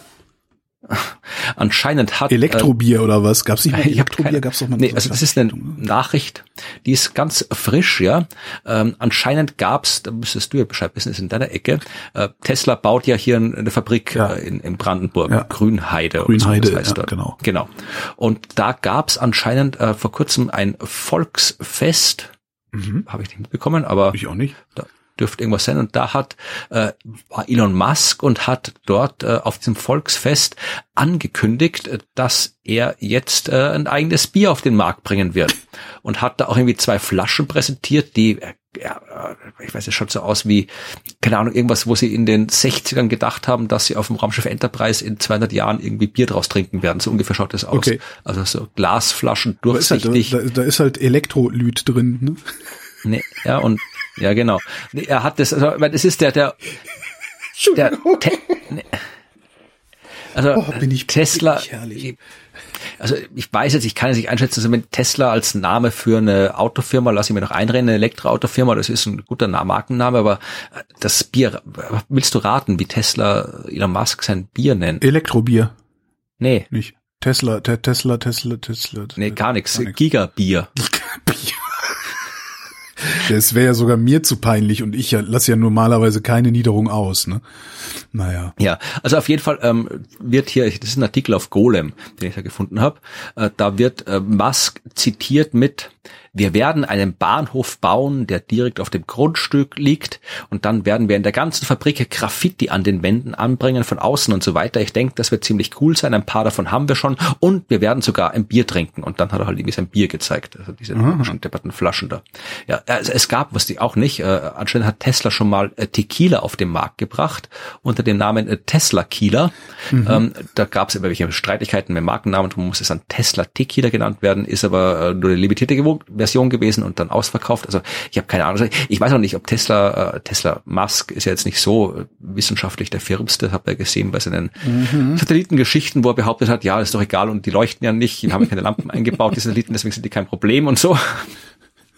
Ähm, ja also diese, ausdenken, so was, ja. ja, also durchsichtige Bierflaschen sind, sind nicht unbedingt gut.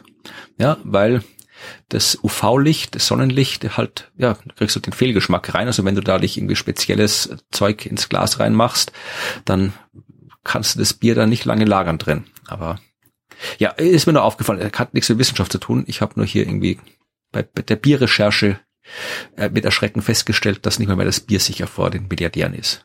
Sollen die dann Shampoos trinken? Genau, die, wozu haben wir den erfunden? Ne? Ich habe noch ein interessantes Ding gefunden und zwar ähm, haben sie, äh, sie, also die Wissenschaft, und ich habe mir wieder nicht dazu geschrieben, wer es war und jetzt finde ich es auch nicht, äh, die Wissenschaft hat sich angeguckt, ähm, ob Immunisierung vererbbar ist. Und zwar, du hast ja, äh, du hast ja so, ne, du hast ja deine, du hast ja so die Genetik. Wissen wir das noch nicht? Naja, äh, anscheinend nicht. Und wenn dachte, wir wissen das schon, dass das nee, so also Immunisierung, äh, Immunisierung wird halt über die Epigenetik übertragen. Also ne, die ja. Epigenetik ist halt die Art und Weise, wie aus deinem Genmaterial dann letztendlich äh, dein Organismus funktioniert. Ne? Also ob du schwarze oder oder oder blonde Haare hast, ist halt äh, Epigenetik, weil alle können alle Haare haben, aber je nachdem, was aktiviert wird und was nicht, kommen dann die anderen Haare raus. Und was sie jetzt festgestellt haben, ist, dass ähm, über die Epigenetik, also über die Art und Weise, wie deine DNA ausgelesen wird, äh, das wird von einer Generation auf die nächste Generation übertragen. Und zwar per Spermien. Okay. Faszinierend, oder? Ja. Und warum habe ich diese Meldung mitgebracht? Weiß ich nicht. In Mais. Ach, okay. Aber trotzdem, es wird übertragen und sie äh, sind sich äh, sind recht zuversichtlich, dass es beim äh, Menschen auch funktioniert, weil die, diejenigen Zellen, die in der Maus dafür zuständig sind, sehr sehr ähnlich äh, oder sehr große Ähnlichkeit mit den menschlichen Zellen haben. Ich warte schon auf die nächsten Verschwörungstheorien, wenn es dann heißt, ja, in der Impfung ist Mäusesperma drin. genau. Die Impfmücken sind mit Mäusesperma kontaminiert worden. Genau. Ja, dann habe ich nur noch paar Sachen zum Ankündigen, aber sonst keine Wissenschaft mehr. Ja, dann kommt jetzt die Werbung. Und und auch nicht viel Werbung eigentlich. Also äh, ich es, vor allem äh, gibt es einen ein, ein, ein Award, den man mir zukommen lassen kann. Bitte, einen abstimmt. Award. Ich habe verstanden, ein Wort. Das, äh, ja. ja, man kann mir auch Worte zukommen lassen, aber der Award wäre mir lieber, äh, wenn es, was stimmt, was ein bisschen im österreichischen Dialekt ist, Award, kann schon ein bisschen wie ah, Award klingen. Award. Egal. Award. genau. Nein, es geht um einen Podcast Award, der äh, von der Tageszeitung Kurier vergeben wird. Moment mal, sind das nicht die Bösen? Ja, es sind fast alle böse, aber ich glaube, so mal auf dem Spektrum gut böse ist Kurier noch so ein äh, bisschen auf der, auf der, nicht weit entfernt von der Mitte, aber noch so auf der guten Seite. Mhm. Glaube ich. Aber kann ich auch, ist egal, es ist ein Award und ich hätte gerne mal wieder einen, ich weiß wieder, ich habe noch nie mehr einen bekommen für meine Podcasts, außer Udos Podcast Award. Oh, Udos Podcast Award, einer der wichtigsten Preise in der deutschen Podcast-Szene. Genau, den habe ich glücklicherweise bekommen, aber äh, einen anderen leider noch nicht. Und Echt nicht? Mein Pod ich habe nee. ich hab vor dir einen Podcast Award, krass. Ja, Krass. also ja, und die Sternengeschichten werden ja nächstes Jahr zehn Jahre alt und 500. Folge wird auch veröffentlicht und ich würde mich freuen, wenn ich damit ein Wort in das Jubiläumsjahr steigen kann. Es ist leider irgendwie, äh, man, die, es gibt eine Jury, mhm. die hat äh, sich äh, für diverse Kategorien Podcasts ausgesucht. Mhm. Ähm, die Jury, ich habe jetzt sind eh nette Leute in der Jury, aber alle nicht unbedingt jetzt so, würde ich nicht als wissenschaftsaffin einschätzen. Also ich lese es gerade. Nein, sind sie nicht. Ja. Und aber immerhin hat die Jury, immerhin sind sie so weit gekommen, dass ich da jetzt hier in den Durchblicker-Podcast, in den, in den Kategorie äh, mhm. reingekommen bin. Wo man, ja. Und äh, da wird jetzt hier am Ende wird unter jeweils fünf Podcasts pro Kategorien eben abgestimmt. Zwei Drittel der Wertung macht das Voting aus, ein Drittel macht die Jury aus. Mhm. Und wenn ich mit der Astronomie da hier was reißen kann, dann nur, wenn die Community abstimmt, weil, wie gesagt, auf die Jury will ich mal ein bisschen, weiß ich nicht, wie die das sehen. Das Problem ist, ja, das Problem ist, dass das Voting Schrott ist. Mhm. Das Voting ist Schrott, also Votings sind oft Schrott. Mhm. Äh, man kann erstens mal fünfmal pro Tag abstimmen, was eigentlich nur heißt, da wird da geht es nur darum, wer kann die meisten Leute ja, Das größte Business-Netzwerk, ja. ja. Und das zweite ist, es gibt da irgendwie sechs Kategorien und deine Stimme wird nur gewertet, wenn du in allen Kategorien eine Stimme vergibst. Mhm. was halt nervig ist, äh, wenn ja. du in die Kategorien, anderen Kategorien niemanden kennst. Naja, da muss man das Skript dann halt entsprechend programmieren, dass es in anderen Kategorien randomisiert abstimmt und in der einen Kategorie immer für dich. Ja, also äh, es ist dann so, wenn wenn äh, wenn ihr abstimmen wollt, dann gibt's äh, ein paar Empfehlungen, Podcasts, mit denen die Zeit verfliegt, ist eine Kategorie und da sind die Geschichten aus der Geschichte nominiert, ja. die äh, vermutlich die meisten kennen, die haben auch einen Preis verdient. In der Kategorie Aktivismus Podcasts kann ich äh, auch, das sind alles, habe ich selbst gehört, was ich jetzt empfehle, ja, kann ich empfehlen, äh, Große Töchter zum Beispiel, das ist ein guter Podcast. Äh, es gibt noch ähm, ich überlege gerade, ah, Inselmilieu bei Podcasts zum Frühstücken. Das ist so ein Reportage-Podcast, die auch Bilder dazu machen, die oh, einer entsprechenden Homepage, den kann ich empfehlen. Und ähm, äh, ja, in der Kategorie Durchblicker-Podcasts kann ich gerne mich empfehlen. Und das waren, glaube ich, alle, die ich tatsächlich vom eigenen Hören empfehlen kann. Da habt ihr zumindest ein paar Sachen. Also ich würde mich freuen, wenn ihr abstimmt. Bis 26. Oktober kann man abstimmen. Und ja, äh, wenn ich den nicht kriege, ist auch okay. Aber ich, ich wäre wär, wär mal nett, wenn ich einen Podcast kriegen würde. Äh, einen Podcast Award kriegen würde dafür. Florian Freistetter, vielen Dank. Vielen Dank, Holger Klein. Und euch vielen Dank für die Aufmerksamkeit.